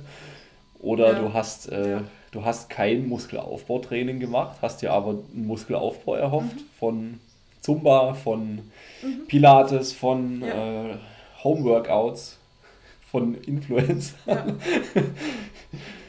Ja, ja und ähm, ja, eh. Ich, ich denke mal, ja, die tragen ist, schon einen ähm, guten Teil dazu bei, dass, dass sich das einfach so, so hartnäckig hält. Wobei es gibt natürlich wieder auch Influencer, die ehrlich sind und sagen, ey, das ist cool, wenn du sonst gar nichts machst, aber wenn du die Figur krass verändern willst, dann ja, dann mit Widerstand. Richtig, ja, mit Widerstand, genau das ist das, ja. Ja, es ist, das ist echt schwierig. Also es ist im Frauenbereich definitiv viel schwieriger als bei Männern. Ja, ich meine, da gibt es natürlich auch einen Haufen Missinformationen, klarerweise, aber ähm, die wissen oder denen wird zumindest suggeriert normalerweise, dass sie einfach hart trainieren müssen und das wird Frauen einfach abgesprochen und es ist auch, ich weiß es nicht, ich, schon so oft gehört, ich weiß nicht, wegen Beckenboden und sonstigen und dass das gefährlich ist, wenn Frauen dann zu schwer heben und so weiter. Ich meine, okay, nach einer Schwangerschaft muss man natürlich schauen, klarerweise. Aber das ist halt, ja, es ist, es ist sehr, sehr schade und es, es fördert halt auch meistens eben, wie ich schon gesagt habe, die meisten haben halt dann, oder viele haben dann halt auch ein Problem mit dem Essen ja, und das fördert das Ganze einfach nicht. Also so Sport generell immer nur zum Kalorienverbrennen und was ich persönlich wirklich absolut nicht ausstehen kann, ist, wenn dann jemand so postet, das habe ich mir jetzt verdient, weil das habe ich mir schon runtergelaufen und runtergerannt und denke ich mir, das ist genau das Problem, dass ich, wenn ich so denke, und ich war selber auch an dem Punkt, wo ich wirklich, wo ich versucht habe, so jegliche Aktivität, also als ich mit, mit so, ähm, damals, ich glaube, habe ich FDDB noch verwendet, also nicht mehr Fitnesspal, sondern FDDB, habe ich mir versucht, die Kalorien gegenzurechnen. Ja. ja. Jetzt bist du so und so lange gegangen und das hast du noch an Aktivität gemacht, wie viel wird das verbrennen und wollte das halt immer alles so gegenrechnen. Und das sind so Dinge, wenn man da immer versucht, mit Sport eigentlich sich was runter zu, zu reißen, ähm, ist es echt ja, ineffizient. Und ja, ich meine, es ist halt, man hat halt schon so, also es ist einfach schwierig, ähm, und jetzt sind wir wieder bei der Waage, es ist schwierig, Leuten oder Frauen vor allem, also man hat halt oft solche Marker auf der Waage, die man nicht übersteigen möchte, wo man sich irgendwann mal fett gefühlt hat oder nicht wohl gefühlt hat oder sonst was. Und da ist es halt schwierig, dass man da halt mental drüber, drüber kommt. Und das habe ich jetzt selber auch gehabt, also im, im Coaching mit Valentin. Ich habe mir gedacht, ja, wir werden halt jetzt, ich bin halt natürlich aus dieser Strength Coach Diät, beziehungsweise mein, mein Gewicht gehalten und mir gedacht, ja, da werde ich jetzt so sanft, sanft drauf mich also in den Aufbau gehen und ich habe zu Valentin gesagt, ich würde halt eben nächstes Jahr gerne im Herbst auf die Bühne gehen. Ähm, ja, ich bin, ich bin 33, ich möchte jetzt nicht herumeiern. Ich möchte, dass das wirklich ist. Deswegen komme ich auch zu dir. Deswegen möchte ich einfach, dass das Hand und Fuß hat. Ich möchte jemanden mit äh, Erfahrung. Ich möchte selber vielleicht mal ähm, Leute auf die Bühne coachen und möchte Erfahrung sammeln. Und habe ich gesagt, und ich möchte einfach das Optimum rausholen. Und ja, was das bedeutet, ist halt, dass man einfach essen muss und dass man viel essen muss. Und es ist halt, ich muss auch sagen, was jetzt im Training weitergeht an Leistung, ist absurd. Also ich habe Kraftsteigerungen, ich habe nie geglaubt, dass ich, ich weiß es nicht, ich, hab, ich hätte nicht gedacht, dass es so einen Unterschied macht, ähm, wenn man wirklich so konstant in einem höheren, also wirklich in einem Kalorienüberschuss ist, weil ich habe das auch in der Vergangenheit gemacht, aber sehr verhalten. Ja. ja. Also da halt immer mit so wenig und ja, und eine Gaining Rate mir festgelegt und so weiter. Und Valentin ist zum Beispiel so, der arbeitet mit keinen Gaming Rates. Der schaut halt, schaut halt, was drinnen ist. Und das ist schon, äh, ist schon also ich habe mich selber jetzt, ich habe selber geglaubt, ja, ich bin so weit, ich weiß, man muss zunehmen und so weiter. Und es war so, dass ich bei mir in der Quarantäne hat sich dann irgendwie der Widerstand dann ein bisschen so auch, also ich, ich habe gedacht, na, wenn ich jetzt aus der Quarantäne rauskomme und ich habe jetzt, keine Ahnung, 6 Kilo, 7 Kilo mehr, ähm, die Leute werden sich denken, ich bin da jetzt irgendwie, weiß ich nicht, ich habe Depression gehabt und habe mich hineingefressen. Ja? Und das hat mir wirklich psychologisch auch ein Problem gemacht. Jetzt ist es so, es ist mir jetzt wirklich egal. Also es ist wirklich so, dass das Training so geil läuft, dass ich habe jetzt die, die magische 70 Kilo Marke bei mir überschritten und das war immer so, also ich kann mich noch erinnern, ich hatte mal 70 Kilo, da habe ich mich wirklich fett gefühlt und jetzt ist es einfach so, dass ich merke, was sich muskulär tut, also wirklich, also da war halt auch noch Potenzial da, das ich vorher nicht ausgeschöpft habe, was auch schade ist, so jetzt rückblickend betrachtet, aber es ist halt so. Und ja, das, also das Training ist echt ein anderes Level, also wirklich enorm. Also da ja, hätte ich nicht für möglich gehalten, aber es ist halt vielleicht auch Mindset-Geschichte, wenn man ein Ziel hat natürlich, jetzt also so ein Ziel hat, macht das auch immer was mit einem, klarerweise. Aber das ist das, was ich auch echt gern. Ich meine, mir ist schon klar, ein das möchte nicht jeder. Also es möchte, möchte jetzt kein, ich würde jetzt nicht einen, einen Jane-Pop-Klienten da irgendwie sieben Kilo rauftreiben und dann äh, eine harte Diät runter. Das bringt natürlich auch nichts, ja. Also das ist natürlich auch schwierig. Aber es ist schon spannend zu sehen, was passiert, was auch mit dem ja, Training passiert. Viel hilft viel. Ähm, wie groß bist viel du? Hilft viel, so kurz ja. zwischengefragt. 1,70. 1,70. Okay. Ach, da hast du, da hast du ja Genau. noch viel Luft nach so oben. Die- ich glaube, die werden wir auch ausnützen. Also es war dann so meine, meine ich hab so kurz Zeit, irgendwann habe ich dann einmal gefragt, ähm, ob, er, ob wir eigentlich eine, eine Minicard irgendwann geplant haben und so. Und Valentin hat gleich abgewunken. Ja? Also da gibt es nichts mehr, Minicard. Aber es ist insofern wieder total spannend für mich, weil man muss halt jetzt, ich muss jetzt irgendwie anders aus der Komfortzone raus. Das ist so eine harte Diät, ist schon heftig, aber dass es eigentlich auch wahnsinnig, also es auch schwierig sein kann, essen zu müssen und genügend essen zu müssen, das ist auch sehr interessant. Und vor allem, ich denke mir auch fürs Powerlifting auch wieder ganz interessant, dass es doch einen großen Unterschied eventuell machen kann, dass ich mich vielleicht doch limitiere, wenn ich in der Gewichtsklasse unten bleibe und dass vielleicht doch viel mehr drinnen wäre, wenn ich da mich traue und, und raufgehe. Ähm, ist natürlich immer sehr individuell, klarerweise, ja. Und es bringt jetzt auch nicht jedem da jetzt absolut zu verfetten, ja, das ist klar, Ja. aber, aber schon spannend. Und was noch dazu kommt, ist, dass Marcel, mein Mann, ja den ganz anderen Ansatz fährt. Also der, der möchte jetzt absolut ausreizen, diese, also, also Lean Gaining ausreizen. Der wollte halt echt nach der Strength Coach Diät mal schauen, wie kann man möglichst lange in einem ja, sehr guten, in einer sehr guten Form bleiben und sehr, sehr langsam aufbauen. Also der macht so wirklich das komplette Gegenteil von mir. Was auch ganz interessant ist gerade, aber ja, wir decken jetzt gerade irgendwie alles ab im Bereich. Ja, es ist immer wieder auch interessant zu sehen, dass es so viele Ansätze gibt. Ähm, wobei ich Ja. ganz klar sagen muss, ich bin auch eher Team Fressen. also ich kann ja nur von mir sagen, ich habe genau das gleiche wie du erlebt. Also ich habe, ähm, boah, müsste jetzt lügen, wenn ich einen genauen Zeitraum sage, aber ich bin von äh, ja, 86 Kilo, die ich jetzt auch wieder habe, von 86 Kilo in, ich glaube, vier, fünf, es dürften vier Monate gewesen sein, auf bis zu 93 Kilo hoch. Ähm, war dann auch schon Mhm. gut äh, speckig am, am Ende, sodass ich mich selber richtig Ja. eklig gefunden habe teilweise. aber, aber der Squat, wie der hochgegangen ist, das, habe ich, das hab ich davor Ja, noch nie erlebt.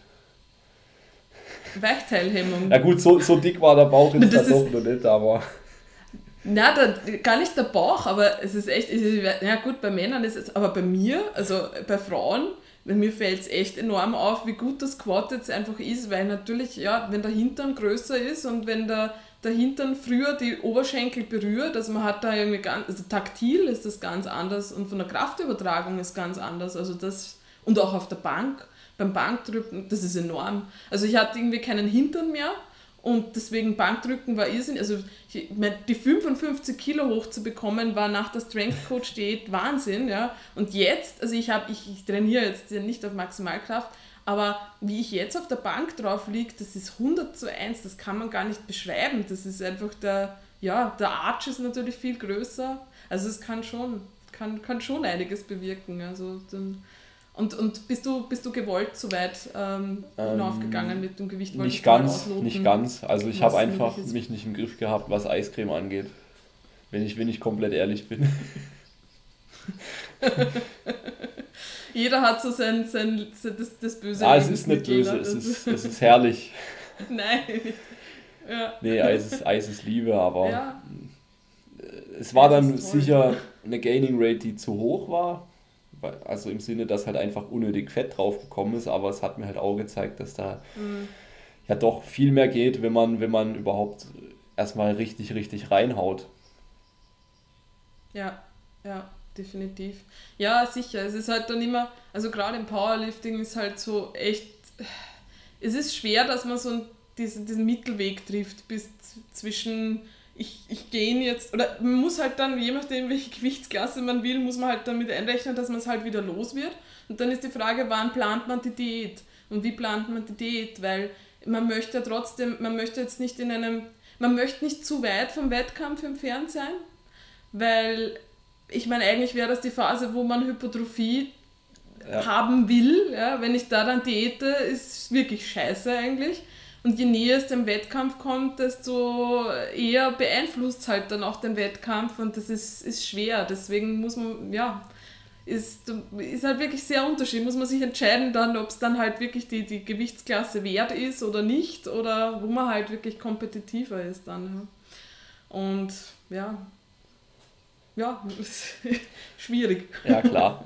Ähm, anderes Thema mal. Ähm, mhm. Wie, also wie gehst du denn vor, wenn du, wenn du Klienten hast im Ernährungs- und Trainings, also vor allem jetzt im Ernährungsbereich, die ein schwieriges Verhältnis zum Essen haben?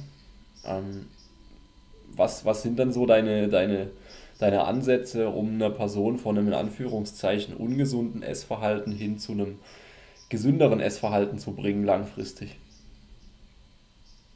Mhm. Ja, also die Schwierigkeit ist meistens einmal, oder die, dass überhaupt, dass der, dass derjenige oder diejenige überhaupt mal darüber spricht, was wirklich los ist.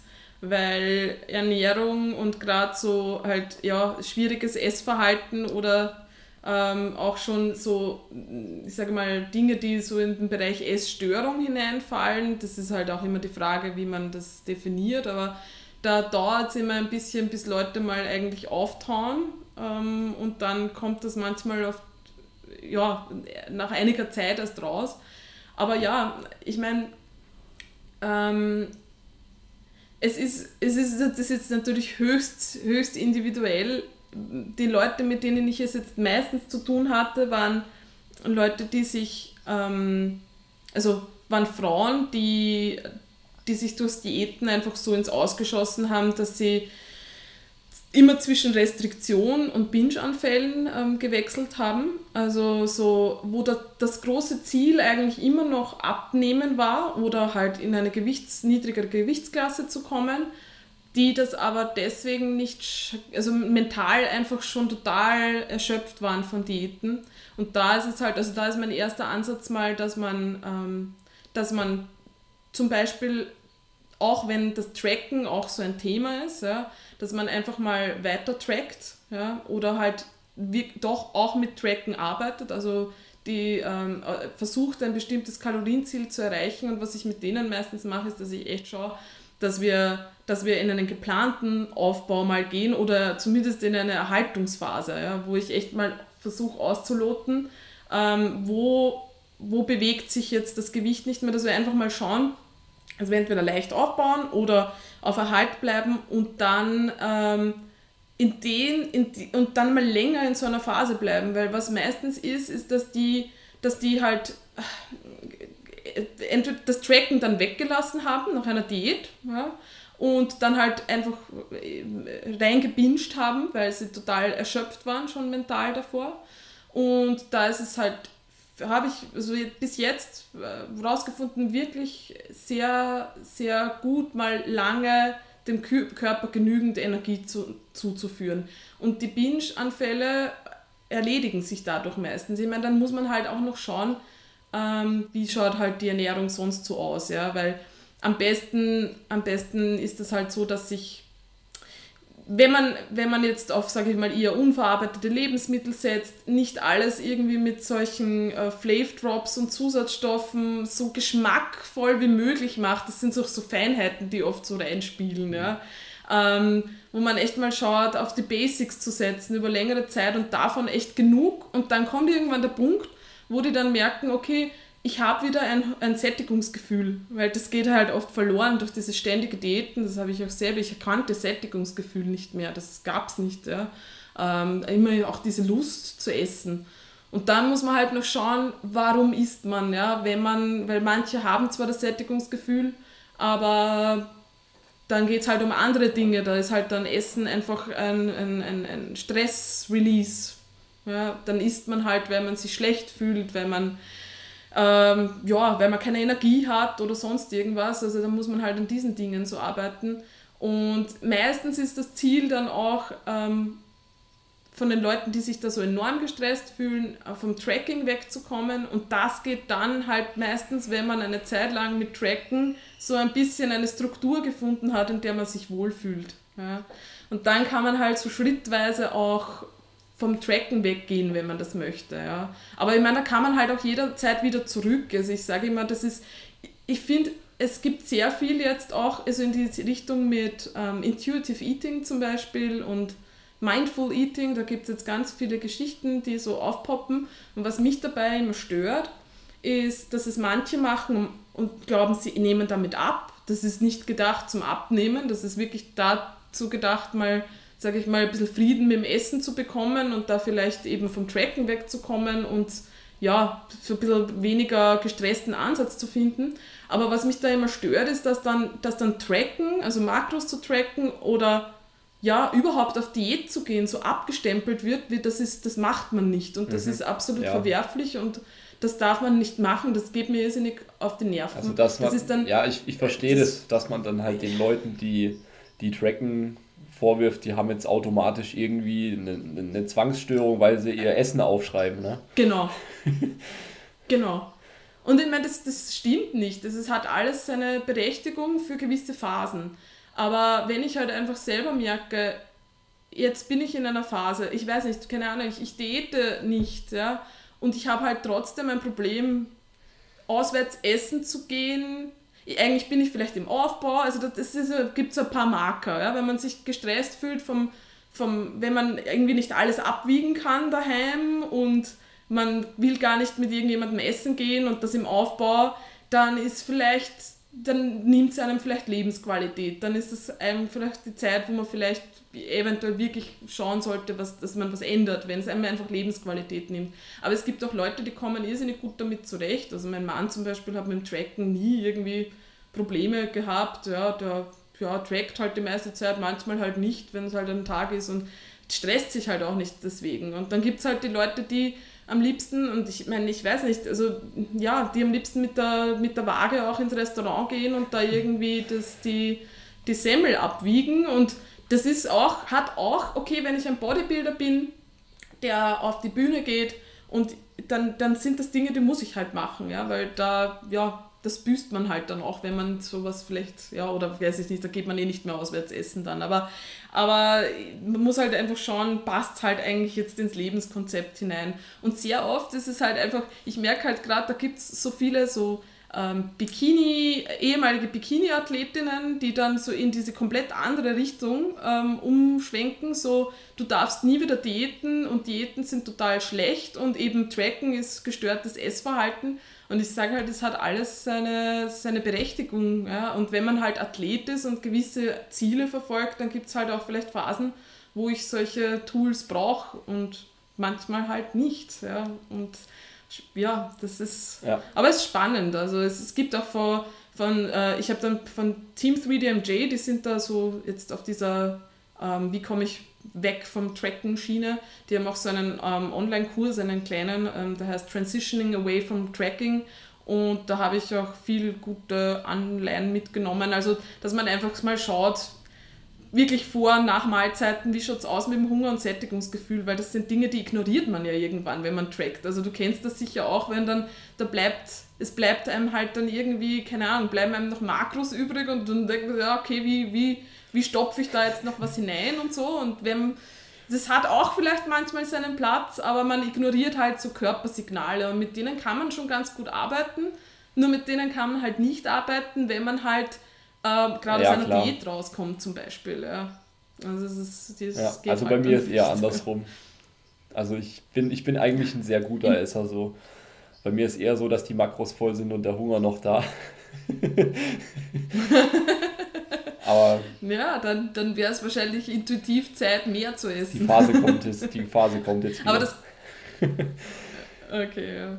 Ja, es kommt halt genau. immer darauf an, auch was man halt dann isst. Weil natürlich, ich meine, keine Ahnung, es ist, selbst im Aufbau merke ich es halt, wenn man jetzt, äh, ich weiß nicht, eine Packung Cereals, ja, da wird einem der Körper nie signalisieren, das ist jetzt, ja, oder wird einem schlecht signalisieren, wann ja. genug ist. Also je mehr man verarbeitet ist, desto, desto weniger kann man das natürlich einschätzen. Aber meistens sind Leute, die halt im Kraftsport unterwegs sind, ohnehin so, dass sie schon so ihre Mahlzeitenstrukturen haben und dass sie ohnehin eigentlich viel Obst und Gemüse essen. Das heißt, die Basics sind eigentlich schon im Check in Wirklichkeit. Ja. Also die brauchen sich dann eher weniger fürchten. Beim Jane-Pop-Klienten funktioniert intuitives Essen halt eher schlecht. Ja. Denen muss man halt dann mal zeigen, ja, oder vor die Augen führen, was hat welche Makros genau, und was tut das genau, mit dir. Genau, deswegen. Und, ja, ja. Also wenn ich, wenn ich Leute im neuen, äh, also wenn ich Neukunden habe im Ernährungslangzeit-Coaching, dann also ich würde sagen, bei 8 oder 9 von 10 fange ich erstmal auch wirklich an,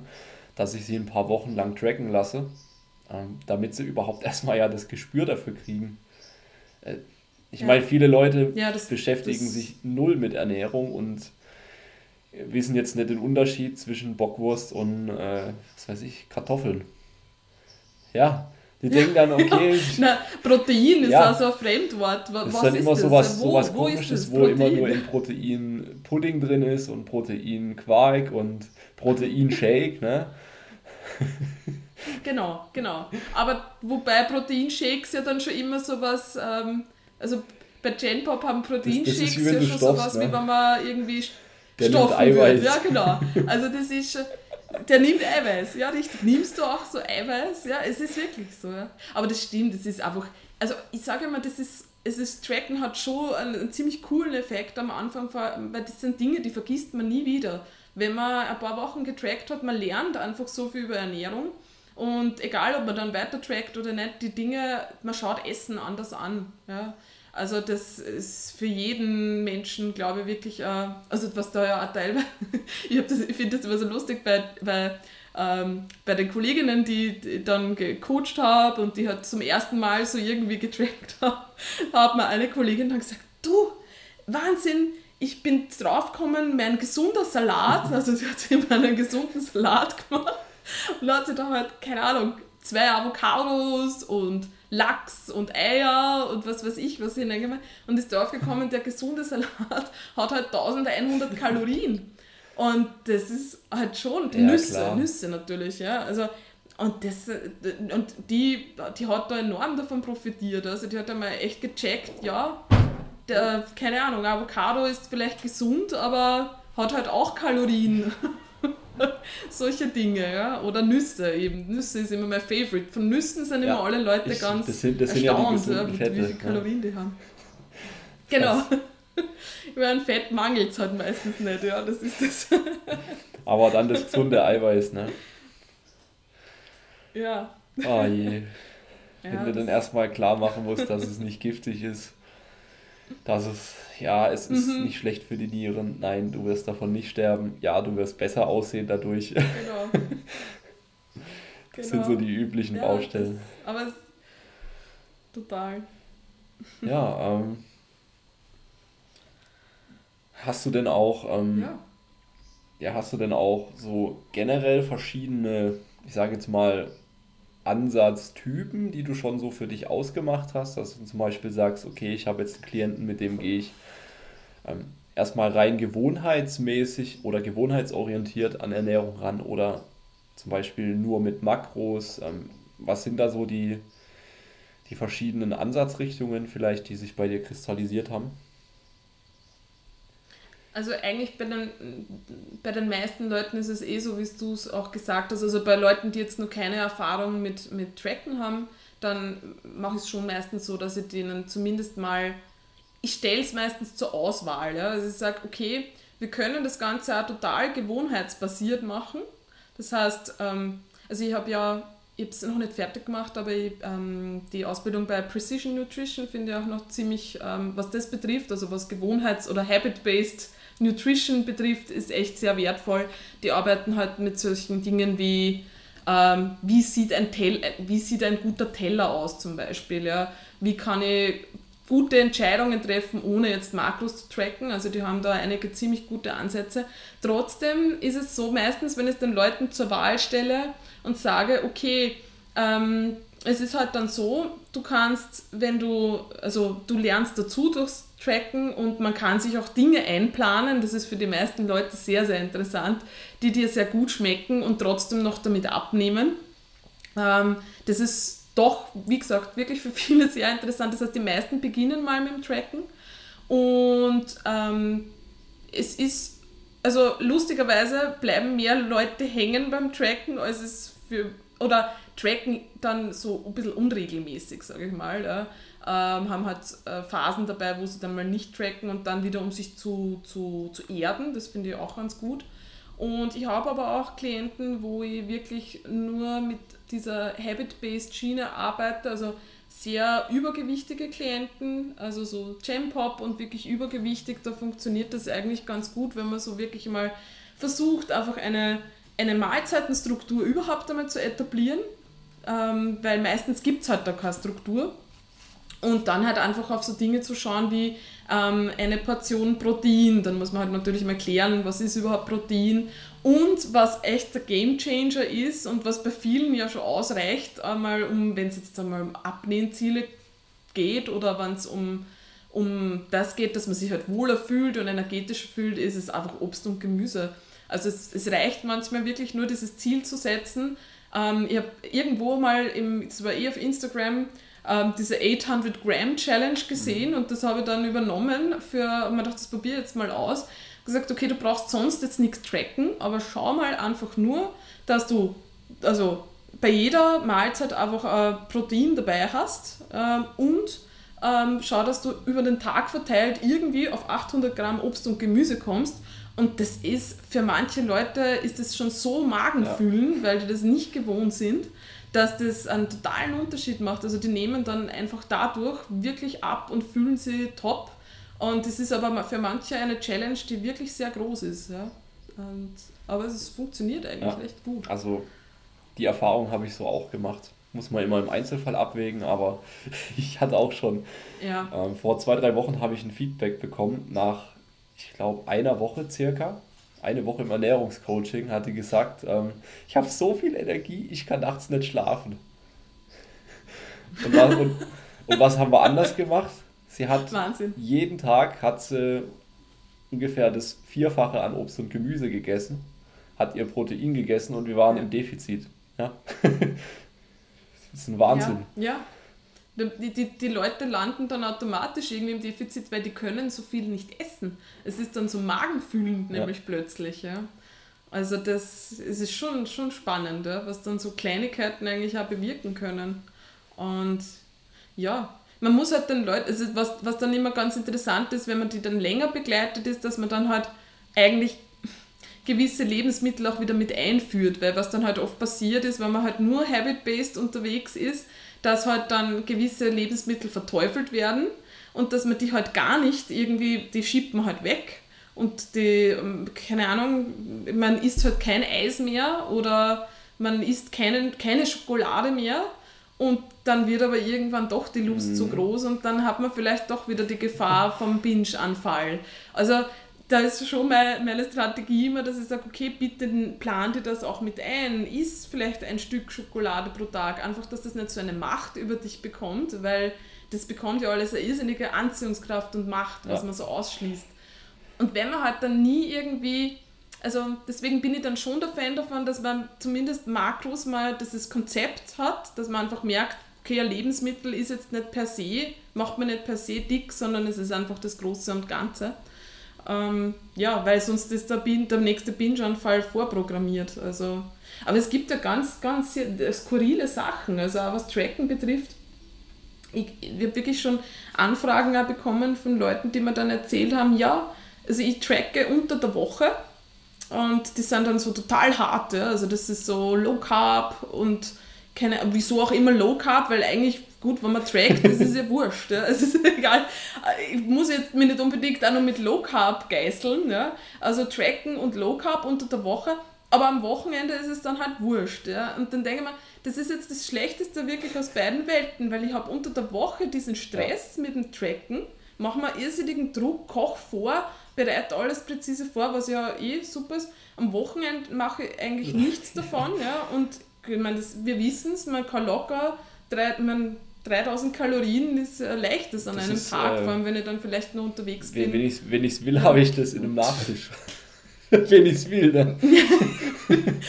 Ja, richtig. Es geht wirklich es geht viel leichter, als man vielleicht glaubt. Und dann geht halt nie was weiter und die nehmen irgendwie nie was ab und sind immer in diesem Kreislauf gefangen. Oder, was ich auch sehr interessant finde, sind dann die Leute, die, die dann die tracken, schon irrsinnig lange nee, oder lange tracken und dann aber gewisse Sachen einfach nicht eintracken oder einfach so ja. extrem ungenau tracken, wo man denkt, okay, dann lass es gleich, weil das bringt nichts. Du hast keine Daten, mit denen du irgendwas anfangen kannst. Ja?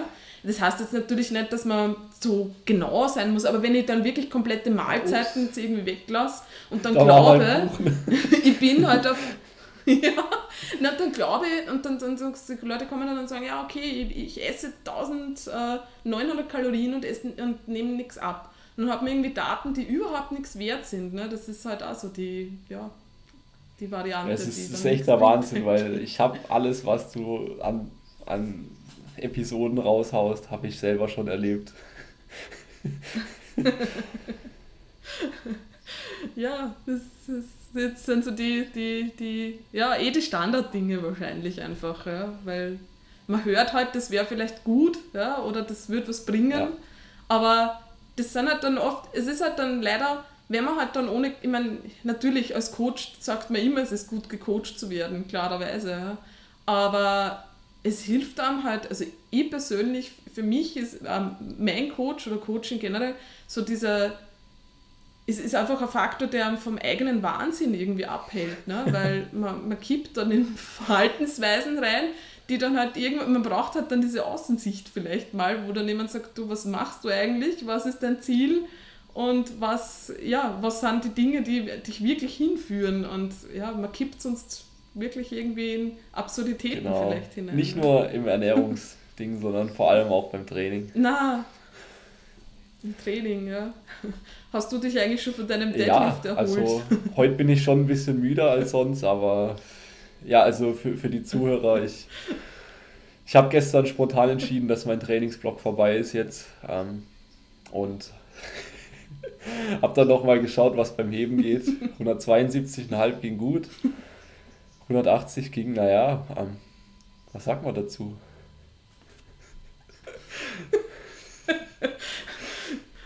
ja, der, der, der Wille war da, aber es war halt nur noch hässlich und die Hand ging auf, ab dem Oberschenkel. ja, man weiß halt dann wieder mal, wo die Grenze ist. Das ist auch gut, ist. ja. So, ganz, ganz gut, ja. Ja, also bevor jetzt denkt, mein Coach hätte es im Plan geschrieben, nee. Ähm, das wäre nämlich meine Frage er, hat, er hatte einmal 1 at 9, glaube ich, drin. Ähm, ja, also war, war dann doch 180 mal 0,7 at, at 11. mal ja, 0,7, das ist gut. Ja. Ja. Auch, wenn ich jetzt, auch wenn ich jetzt meinen Trainingsschwerpunkt wieder, oder was heißt wieder, ich bin jetzt auch an dem Punkt, wo ich meinen Trainingsschwerpunkt deutlich in ja, Muskelaufbau, in Oberkörper reinstecke. Schultern, Arme, ganzer Torso muss einfach mal wachsen. Und, ähm, und da bin ich auch immer noch am Punkt, wo ich sage, okay, ich, ähm, wir machen jetzt weiter, lieber Coach. Ähm, in dem Sinne, dass ich dir, dass ich dir meine Top-Sätze schicke, dass, dass du über meinen Trainingsplan, wie ich ihn mir selber schreibe, drüber guckst und dass wir uns da Rücksprache halten, weil dass, dass da einfach mhm. nochmal jemand Drittes drüber schaut, der sagt, okay, ähm, du ja. hast da das und das übersehen oder hey, das ist komplett behindert, mach mal so. und ja. ja. und vor allem halt diese moralische ja, halt Instanz, halt das, die, dich, die dich vor deinem eigenen Wahnsinn bremst. Genau, genau. Ja. Richtig, ja. Erzähl mal, wie, was hat sich denn noch ja, für dich so geändert jetzt, ähm, seit du beim Valentin im Coaching bist? Also du hast gesagt, Gaining Rates fällt weg. Ähm, was hat sich denn vielleicht auch so in Bezug auf dein Training verändert? Du hast jetzt auch kurz angesprochen, so Intensitätstechniken und sowas ähm, sind jetzt ein neues Thema bei dir. Ähm, erzähl mal. Ja, ja, also ich meine, was sich generell ein bisschen verändert hat, ist natürlich ich meine, allein die Entscheidung, jetzt auf die, auf die Bühne zu gehen und da einfach das bestmöglichste Paket abzuliefern, das ist schon, also was das Training betrifft, hebt es das Ganze schon nochmal auf ein neues Level und ich meine, das wird jeder, jeder im Kraft-3-Kampf auch nachvollziehen können. Ja, Wenn es um Wettkämpfe geht, ist halt nochmal ein ganz anderer Ernst dahinter.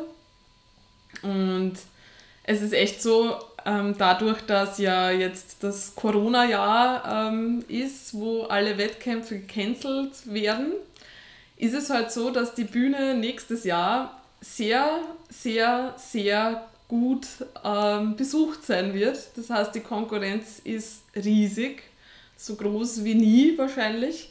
Und das ist so, dass ich jetzt eh dem Valentin auch das letzte Mal geschrieben habe. Irgendwie habe ich das Gefühl, ich trainiere jetzt, wie wenn es um mein Leben gehen würde, weil ich möchte halt nicht nur auf einer tschechischen Hinterhofbühne irgendwo landen, sondern ich hätte halt gern wirklich einen anständigen Wettkampf. Und wenn ich halt nicht kompetitiv genug bin, dann ist natürlich halt auch so, dass man schauen muss, ja, welche Show bietet sich da überhaupt an.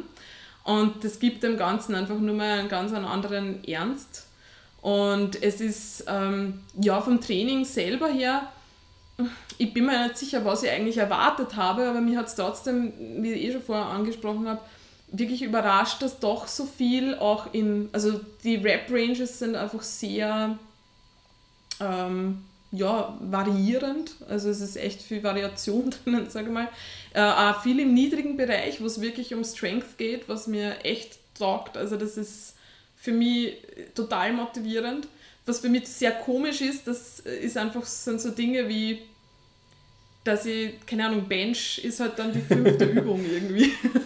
und man, man, man trainiert halt vorher noch Schultern und so weiter und oder macht vorher dann nur Push-Ups und also so wirklich Techniken, um mit, mit Vorermüdung und Voraktivierung zu arbeiten, um bestimmte Muskelgruppen einfach rauszuholen, um bei Bench, keine Ahnung, den Trizeps schon vorzuermüden, damit man einfach die Brust wirklich ähm, aktiviert ähm, ja, das ist schon, es ist sehr spannend. Also es ist äh, spannend, so ein Programm einmal zu sehen und es funktioniert aber sehr gut. Ich habe einfach ein irrsinnig großes Vertrauen in den Valentin und ich glaube, das ist, ich glaube, der Schlüssel ist auch echt das, dass ich, ich fühle mich irrsinnig gut aufgehoben und ja, das Programm ist so, dass es mir Spaß macht, dass wirklich viele, also es ist generell, ich sag mal, ich komme ja vom, muss ich mal ein bisschen weiter ausholen, aber ähm, das, der Ansatz von Revive Stronger zum Beispiel, wo ich im vorher im Coaching war, ist ein bisschen anders gewesen. Ähm,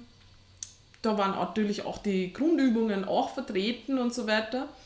Aber die haben sehr viel mit Reps in Reserve mhm. gearbeitet, was fürs Powerlifting natürlich nötig ist. Ich meine, du kannst nicht, äh, ja, wenn du die mal 10 machst, wir wissen eh, was passiert, aber ähm, das geht natürlich nicht. Aber ähm, ich bin zu einem Zeitpunkt, also ich glaube, dass es dass ich nicht hart genug trainiert habe, rückblickend. Ja.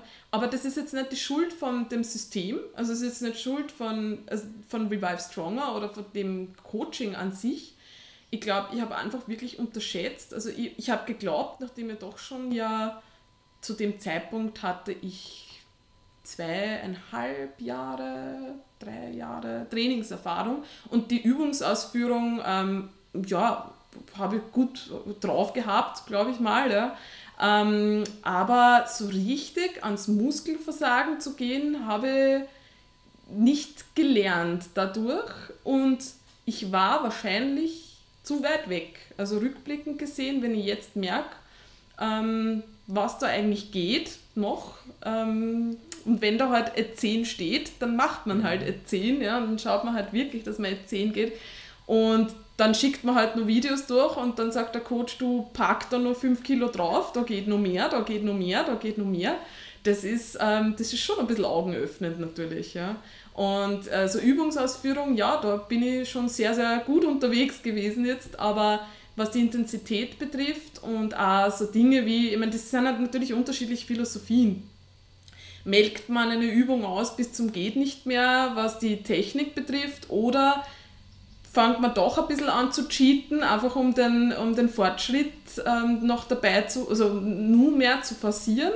Also das ist dann auch ist ein bisschen eine andere Philosophie und ähm, ich muss sagen, mir gefällt das jetzt schon recht gut. Also es ist so, das ist natürlich dieses ganze Mindset, das auch in das Gym gelebt wird, ja, so voll drauf.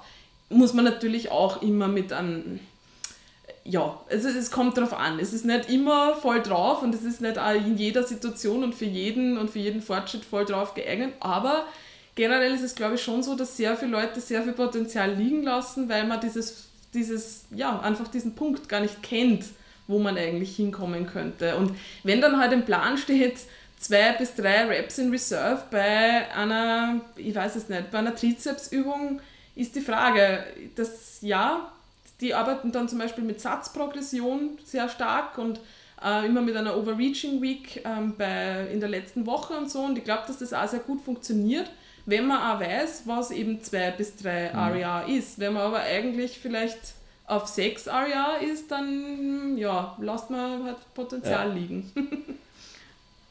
ja. Also das ist so schon ein bisschen ein Ding, was sich ein bisschen verändert hat für mich jetzt auf jeden Fall. Also einfach, ja, also härter trainieren. Aber dafür muss man halt auch gut regenerieren können. Ich meine, das ist halt immer was, was dann der Coach halt auch im Auge ja, haben muss. Regeneriere ich gut und wenn ich, wenn natürlich, wenn ich in so einem Überschuss bin, dann heute auch viel, viel aus. Ja? Also dann ist viel, dann, dann ist halt auch viel Potenzial da zu regenerieren, das muss man schon sagen. Ja? Wenn ich jetzt ein sehr, sehr, wenn ich eine Gaining Rate fahre, die sehr verhalten ist, dann werde ich auch aufpassen müssen, im Training nicht immer voll drauf zu gehen, weil dann wird das, irgendwann werde ich dann halt auch gegen eine Wand laufen. Ja, klar. Ja. Und was sich auch noch verändert hat, das ist auch noch sehr interessant, ist ähm, der Fokus auf, oder der, der Check-in-Vorgang hat sich für mich ein bisschen verändert und jetzt, was ich übernommen habe mit meinen Klienten, ähm, ist, dass ich jetzt ähm, vor allem mit den Klienten, die die, die Waage stresst oder die ja, die ein Problem mit der Waage haben. Ja. Also die profitieren davon echt gut, ist, dass wir einfach wirklich jede Woche mit Check-in-Fotos arbeiten und ich lasse jetzt auch meine Leute, die eigentlich die ne, keine Bühnenambitionen haben und die ähm, im Kraft-3-Kampf sind und so, lasse ich Check-in-Fotos nehmen, die wo, wo wirklich, wo, also lasse ich Posing lernen eigentlich. Ja. Also wir schauen uns an, wie äh, ich, ich sage mal, du schau da, nimm da zwei Posen, die, du, die dir sympathisch sind, ja, und versuch die wirklich einzuüben. Und wir schauen uns jetzt äh, deinen Fortschritt von Woche zu Woche anhand von den Fotos an, lassen wir die Waage weg. Und das ist echt, also es war bei mir also der Game Changer, weil der Valentin schaut sich die Fotos an. Ich meine, der hat einfach wahnsinnig äh, große Erfahrung natürlich dadurch. Also der, ist, ich finde das ja immer sehr spannend, wenn man so Dinge sieht, gerade kurz vor einem Wettkampf, ob jemand ähm, keine Ahnung, voll ist oder äh, wo die Muskeln, ob die ja. prall sind, ob die entladen sind, geladen. Ich finde das total faszinierend, dass man das so genau Klar, das ist ja das ultra subjektiv. Aber wenn das kannst du nicht machen, wenn, wenn, wenn, du einfach nicht die Erfahrung hast und das kannst du ja auch nicht quantifizieren irgendwie. Genau. Genau. Das kannst du dir quantifizieren und das ist auch, ja, je nachdem wie das Licht ist und so weiter, ist natürlich auch anders. Aber was es schon bringt, ist, es gibt an mir die Sicherheit, ich schaue mir die Fotos an, ich konzentriere mich darauf, die Pose zu nähen, was einem einfach ein Selbstbewusstsein ergibt. Ja. Weil man, ja, man trainiert auch, damit man das auch herzeigen kann, was man hat. Und wenn man gut posen kann, das ist so, das, das macht dann nur was mit dem Kopf äh, ein bisschen, es gibt dann einfach nur mehr Selbstbewusstsein.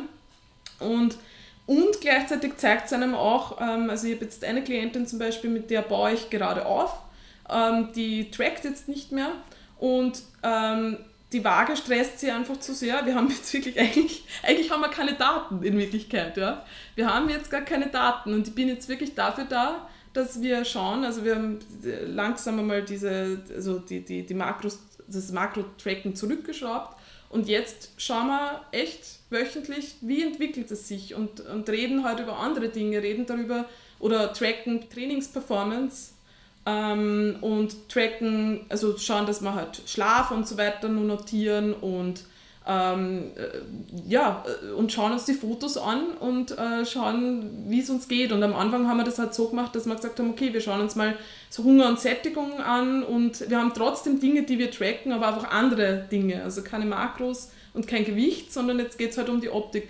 Und das ist echt so, dass man, dass man, dass sie jetzt da merkt, es passiert ihr nichts. Es passiert nichts. Ja. Sie isst eh, wie sie immer gegessen hat, eigentlich äh, weiß die genauen Makros nicht, aber sie hat eh schon eine sehr gute Ernährung gehabt, also so gute ähm, strukturierte Ernährung gehabt.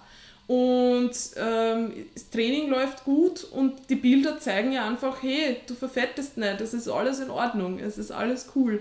Und das ist, das ist was, was ich jetzt aus diesem, ja, aus dem Coaching definitiv mitgenommen habe für mein Coaching, weil es mir einfach so gut getan hat. Wenn der Valentin sagt, passt alles, wir halten die Ernährung, dann passt dann passt's. dann passt Ja, was mich noch ähm, im Hinblick aufs genau. Training interessieren würde, du hast ja auch ja, Intensitätstechniken genannt. Ähm, also was verwendet ihr da konkret ja. und bei welchen Übungen so? Ja, also es ist äh, bei, sage mal, bei ähm, eingelenkigen Übungen ähm, habe ich sehr oft Restpausesätze dabei eigentlich. Ja. Also das ist eigentlich so die, es sind Restpausesätze, es sind keine My-Raps, sind Restpausesätze. Und wo ich mir ehrlich gesagt jetzt auch selber im Coaching die Frage stelle, muss sich jemand, oder die, es ist ja halt so, dass man doch äh, Zeit sparen will und Zeit optimieren will und auch für Klienten, also auch um einmal wirklich an dieses Muskelversagen ranzukommen, sind, finde ich Restpausesätze auch für den Kopf sehr gut, weil du weißt, du hast jetzt ein Set und du gibst mhm. einfach alles. Ich meine, das geht halt für eine eingelenkige Übung gut, ja du gibst wirklich alles und ähm, bist ziemlich sicher dann auf Ad 10 drauf und hast noch dazu Zeit gespart und machst nicht drei Sätze Bizeps Curls ähm, mit 10 bis 12 Wiederholungen, sondern machst halt ein Pauseset und ähm, die, der Muskelkater ist Wahnsinn am nächsten ja. Tag. Ja? Also das heißt, es, muss, es passiert auch was. Also ich merke echt, dass und du, es ist halt das Setup auch dann sehr wichtig, ja, dass man halt einfach ein Setup findet oder eine Übung findet,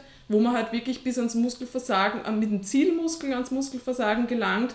Und ähm, meine Favorites sind zum Beispiel jetzt Incline äh, Curls auf der, wow. äh, auf der Bank. Die sind, die sind schon mies genug. Ähm, weil das, die sind Wahnsinn. Ja, aber da mache ich, ich weiß, die sind mies, aber wenn ich weiß, ich habe jetzt ein Restpause-Set und da hole ich alles raus, das ist für mental für mich echt viel leichter als ich ja. mache jetzt drei Sätze ja, mit zig Wiederholungen.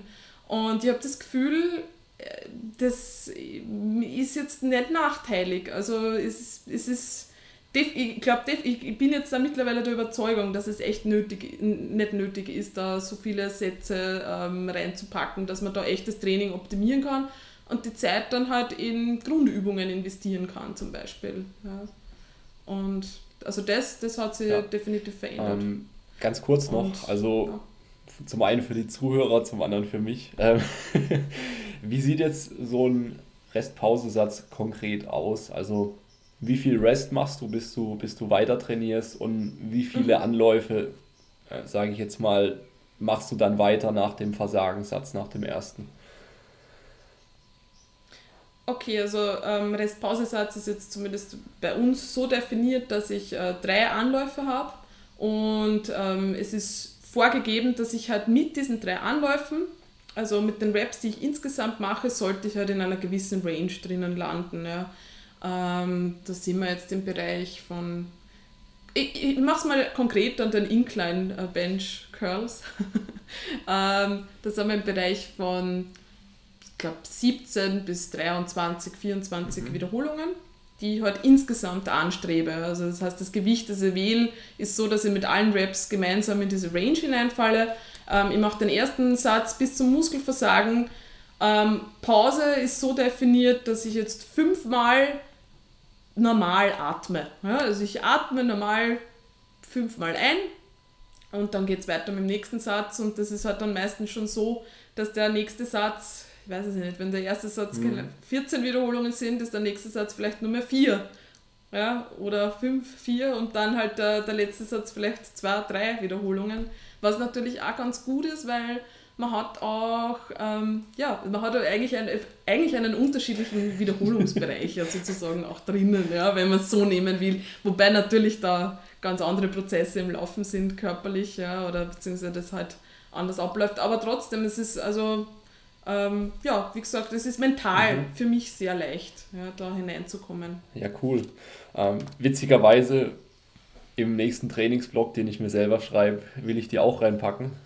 Ich habe noch nie mit Rest-Pause gearbeitet, von dem her auch nochmal gut zu sehen, was der Valentin da so macht.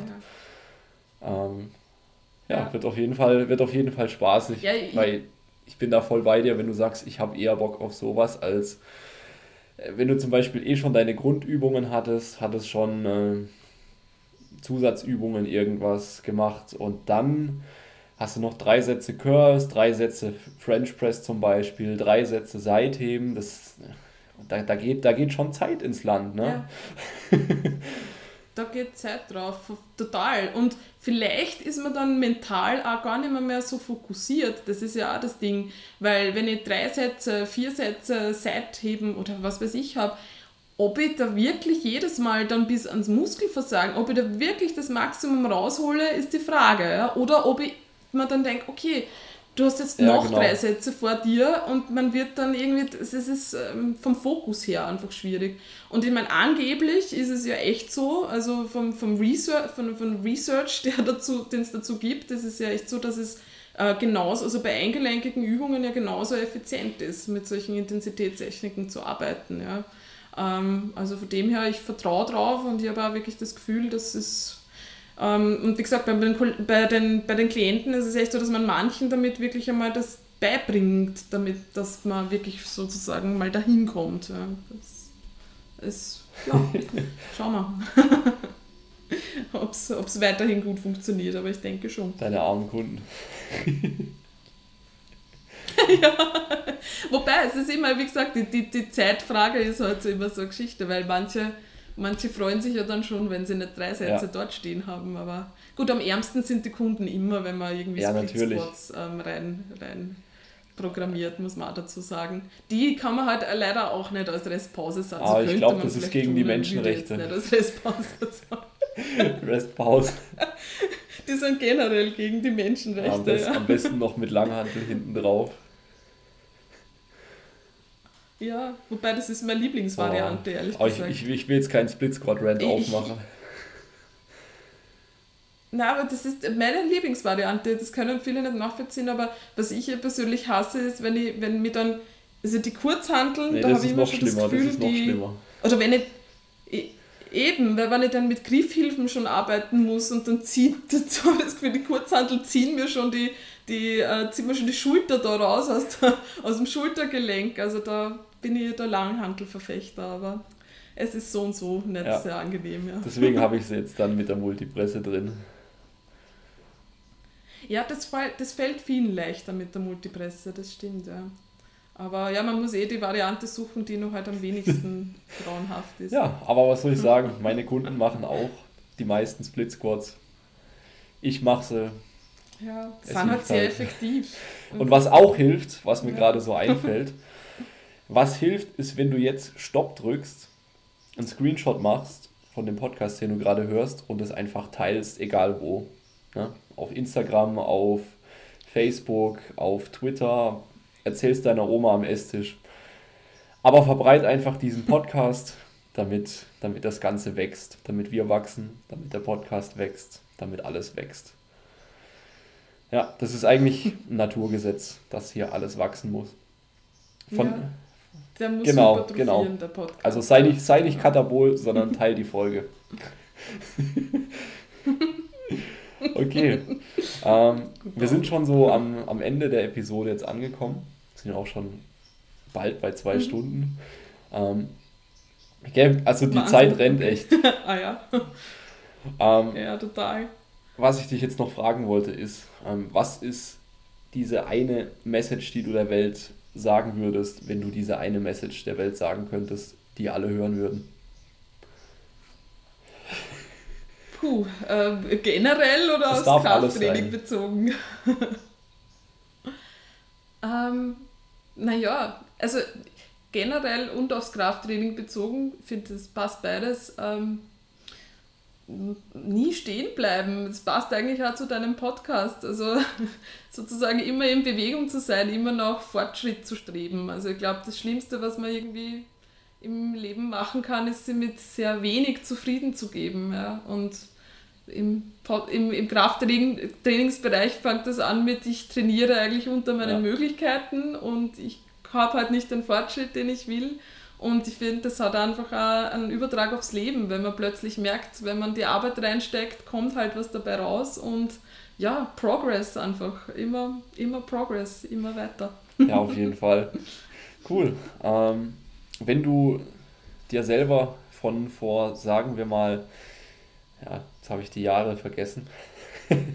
wenn, wenn, du, wenn du der Julia, ähm, die neu startet mit dem Training, ein, nur einen Tipp fürs Training mhm. geben müsstest, dürftest, damit sie schnellere Erfolge erzielt, was wäre das dann? Also, also jetzt mal. Das ist, le das ist leicht. Ja, okay, dann. Nein, ich wollte nicht unterbrechen, Essen. aber es ist Essen. Essen. Also, sind wir wieder beim Wachsen. Essen, damit Essen. wir wachsen. Genau, Essen und Wachsen, genau. Das sind sehr, sehr geile abschließende Worte. Sie sind so simpel. Ja, es ist simpel und trotzdem manchmal ja. nicht, also manchmal also, schwer. Essen. Ja. Alle. Alle. Essen. Auch die Frauen vor allem die. Mhm. ja, genau. Und, und sich trauen, mehr sein zu dürfen. Dann wächst auch der Bobbes dahinter. Das bringt. Richtig, genau. Es wachsen dann auch die richtigen Stellen. Auf, aufbauen, nicht abbauen. Wichtig. Perfekt.